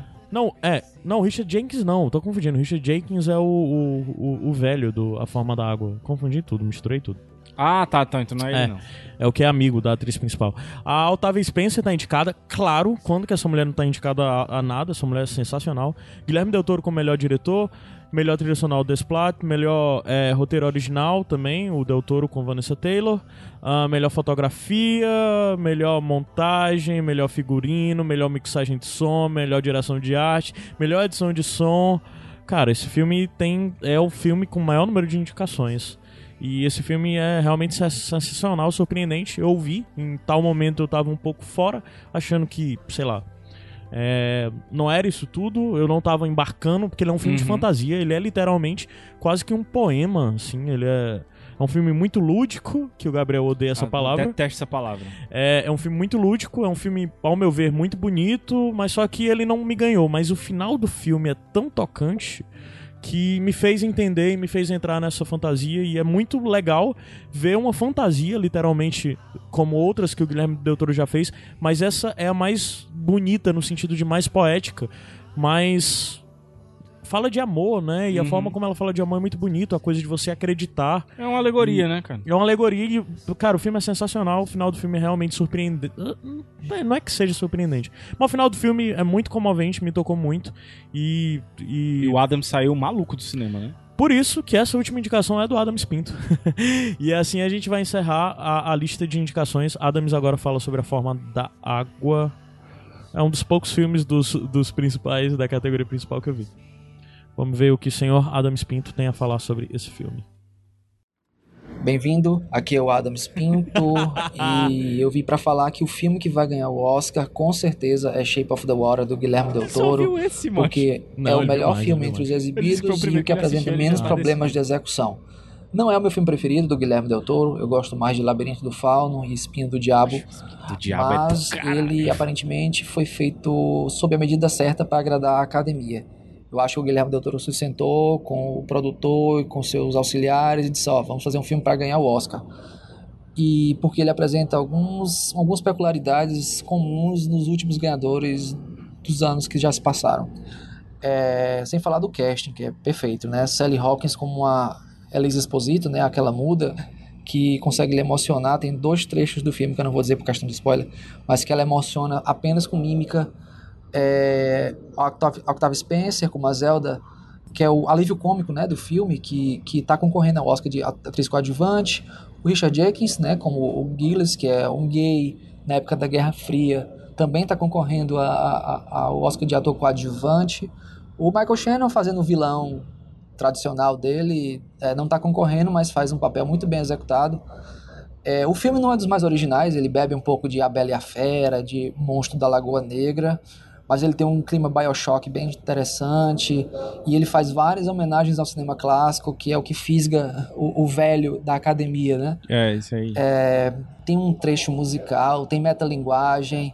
O roteiro é, é muito fácil, assim, não é um roteiro cheio de reviravoltas. E é um cinema cinemão clássico, sem, sem muita firula. E ele bebe um pouco de um diretor que eu gosto muito, que é o Jean, Jean-Pierre Jeunet, Exatamente. do, do Amélie Poulain, que tem aquela cara de filme europeu, sabe? Filme de baixo orçamento, apesar de não ser baixo orçamento. É um filme com muita alma e é um filme que eu acho que vai levar fácil esse Oscar. Sem falar na mensagem das entrelinhas, que é um filme sobre uma mulher, uma negra, um gay e um comunista contra o americano redneck tradicional fundamentalista religioso. É isso. Abraço e beijos no coração. Como diria nosso amigo Pega Santos. Esse é o filme, esse é o filme que faz o MBL pi- pirar, né? Que... É, mas eu acho que o Adams foi muito correto nisso aí que ele falou, porque é, dá pra perceber, cara, que o é, Del não Toro é o melhor fez- filme do Del Toro, não o, é. Não, o Del Toro fez. O, o- cara, o Espinho do Diabo é do caralho, velho. É. E tem o Não, Labirinto, Labirinto Fauno, Fauno, também. né, cara? Mas você percebe que nesse ele fez as coisas como o Adams falou. Tipo É. assim, eu, eu quero ganhar o Oscar e vai ser assim, entendeu? É, e tem uma coisa muito legal do, do Del Toro que ele falou sobre esse filme, O que, né? o- Só te cortando, mas o que não quer dizer que o filme seja ruim, entendeu? Não, não. Só que existem outros filmes dele que são melhores. Sim, sim. Mas uma das coisas muito legais que o Del Toro falou sobre esse filme é que ele quis fazer um filme sobre acreditar, sobre Sim. a beleza de acreditar, de quando, como o mundo hoje em dia é cínico e não acredita mais em nada. E não acreditar é muito fácil. O desafio no mundo hoje em dia é E acreditar. como é massa, como uma parada meio cíclica, assim. De vez em quando aparece um filme que traz a gente de volta, a gente querer sonhar, assim, sabe? Uhum. É, o A Vida é Bela, foi assim e tal. Então, muitos outros filmes. E eu acho que o desse ano é, é o A Forma da Água. É, eu também acredito que seja. Acredito que seja. Filme que vale ser visto, inclusive vale ser visto no cinema, ele ainda tá em cartaz se vocês tiverem como ver no cinema. Se não, acho que. É, eu acho que é um filme muito cara de cinema, exatamente por ter essa carinha de cinema clássico, né? Mas Aham. é, não é um Dunkirk da vida, que é a coisa de obrigatoriamente você deveria ter visto Uhum. no cinema, né? Mas, sério, vejam A Forma da Água. É um filme que, cara, se ganhasse o Oscar eu ficaria, ficaria bem feliz, de verdade. É um filme que me agradou bastante. Me comoveu da- de uma forma comedida e é um filme que tem uma mensagem bonita. Mas só que ao mesmo tempo ele é Del Toro, porque ele tem uma mensagem Ele tem um bonita, ele tem fantástico, quê. E ele tem a violência, cara. Sim. Tem umas cenas Que é- muito tem, violentas. cara. E muito... Que, que embrulha o estômago mesmo. É, é, o Del Toro é meio doentinho, né? É doente meio. E é, e é meio que a realização do sonho de um cara que a vida inteira foi obcecado por monstros e o que representam monstros na nossa, na nossa sociedade. Uhum. E ele tornar um monstro protagonista de um filme. Muito, muito foda isso, muito foda. E, cara, assim, a, a gente pode estar meio triste agora, mas só porque a gente tá cansado, porque o programa foi longo. Muito longo. Mas, Desculpa, pessoal. Mas eu queria agradecer a todo mundo que mandou Cara, áudio, cara, verdade, porque cara. esse programa ficou genial, cara. Sim. E assim, eu acho que ele é, é a, é a- meio que um resumo do que a gente pensa pro Iradex, que é Sim. pra ser uma parada colaborativa. Uhum. Porque assim, quando a gente pede pra vocês comentarem no, no- site e tal, é até pra que se- seja feita uma discussão no próprio site, entendeu? Pra que Sim. vocês possam fazer indicações lá dentro mesmo. O bando de ruma é pra isso. Aham. O nosso grupo nos padrinhos, o, mais, o que mais rola lá é indicação entre as pessoas. Sim, sim. Então, muito massa a gente poder abrir um canal pra que as pessoas possam é, indicar coisas que elas gostam, né? Sim. E assim, hoje a gente apresentou, não sei, nem contei quantos filmes foram, mas cada pessoa indicou um filme, os filmes não se repetiram, as pessoas não se repetiram, foram visões diferentes sobre o que elas acham que, que merece ganhar no Oscar. E tem um prato cheio aí pra você de no mínimo 15 indicações pra você ver quando terminar de escutar esse programa, assim como eu vou assistir quando eu chegar em casa. Todos. todos, eu vou ver todos. A noite que nunca vai ter nunca fim. vai terminar, exatamente. Eu vou fazer um texto depois. A Mas, noite gente, que nunca teve fim. É sério, de novo, como o Gabs falou, muito obrigado mesmo. Foi muito, muito massa falar, porque teve uma galera que eu falei muito em cima da hora, cara. E mesmo assim a galera se dispôs e mandou e quis participar e ajudar. E é foda ver isso. Como a gente falou, a, maior a melhor coisa que o Iradex já criou foi o Bando de Ruma, por tudo que ele representa. Porque tudo que vem, vem a partir do Bando de Ruma. E é muito legal a gente ter esse feedback, ter esse retorno e a gente poder saber que pode contar, que não é eu, só eu, Gabriel, o Mociaro e mais a galera que escreve, a galera que grava com a gente, é algo muito maior. É, é algo que, sei lá, a gente começou tem muitos anos e agora estamos no 160. Vamos fazer mais aí, vamos chegar nos 200 esse ano, fé nisso. E, e, cara, muito e a resposta obrigado. da pergunta? Cara, eu acho que a gente definitivamente esse ficou é um óbvio, ano né? de bom filme. de bons filmes. Não só nas categorias principais de melhor filme, mas existem melhores filmes nas outras categorias também.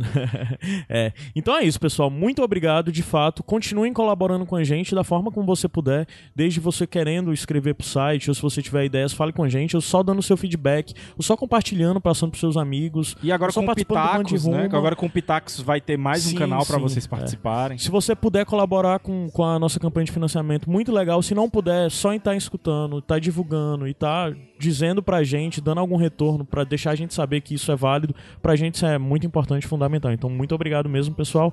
É isso. A gente fecha assim Iradex 160. Domingo tem Oscar. É, assistam, participem do bolão, né? E, e muito obrigado por você que aguentou esse podcast tão longo. mas eu espero que tenha sido satisfatório. Pra mim, pro Gabs foi demais. Com cara. certeza. E fiquem com a música do Sufian Chives que eu vou escutar pela primeira vez, mas eu já sei que é boa. É. Isso que é fã. E como é que despede, Gabriel? Eu fui Gabs Franks. Eu sou Caio Anderson. Fui? Não, ainda sou, né? É, Eu fui Caio Anderson. Um Até beijo. semana que vem, pessoal. I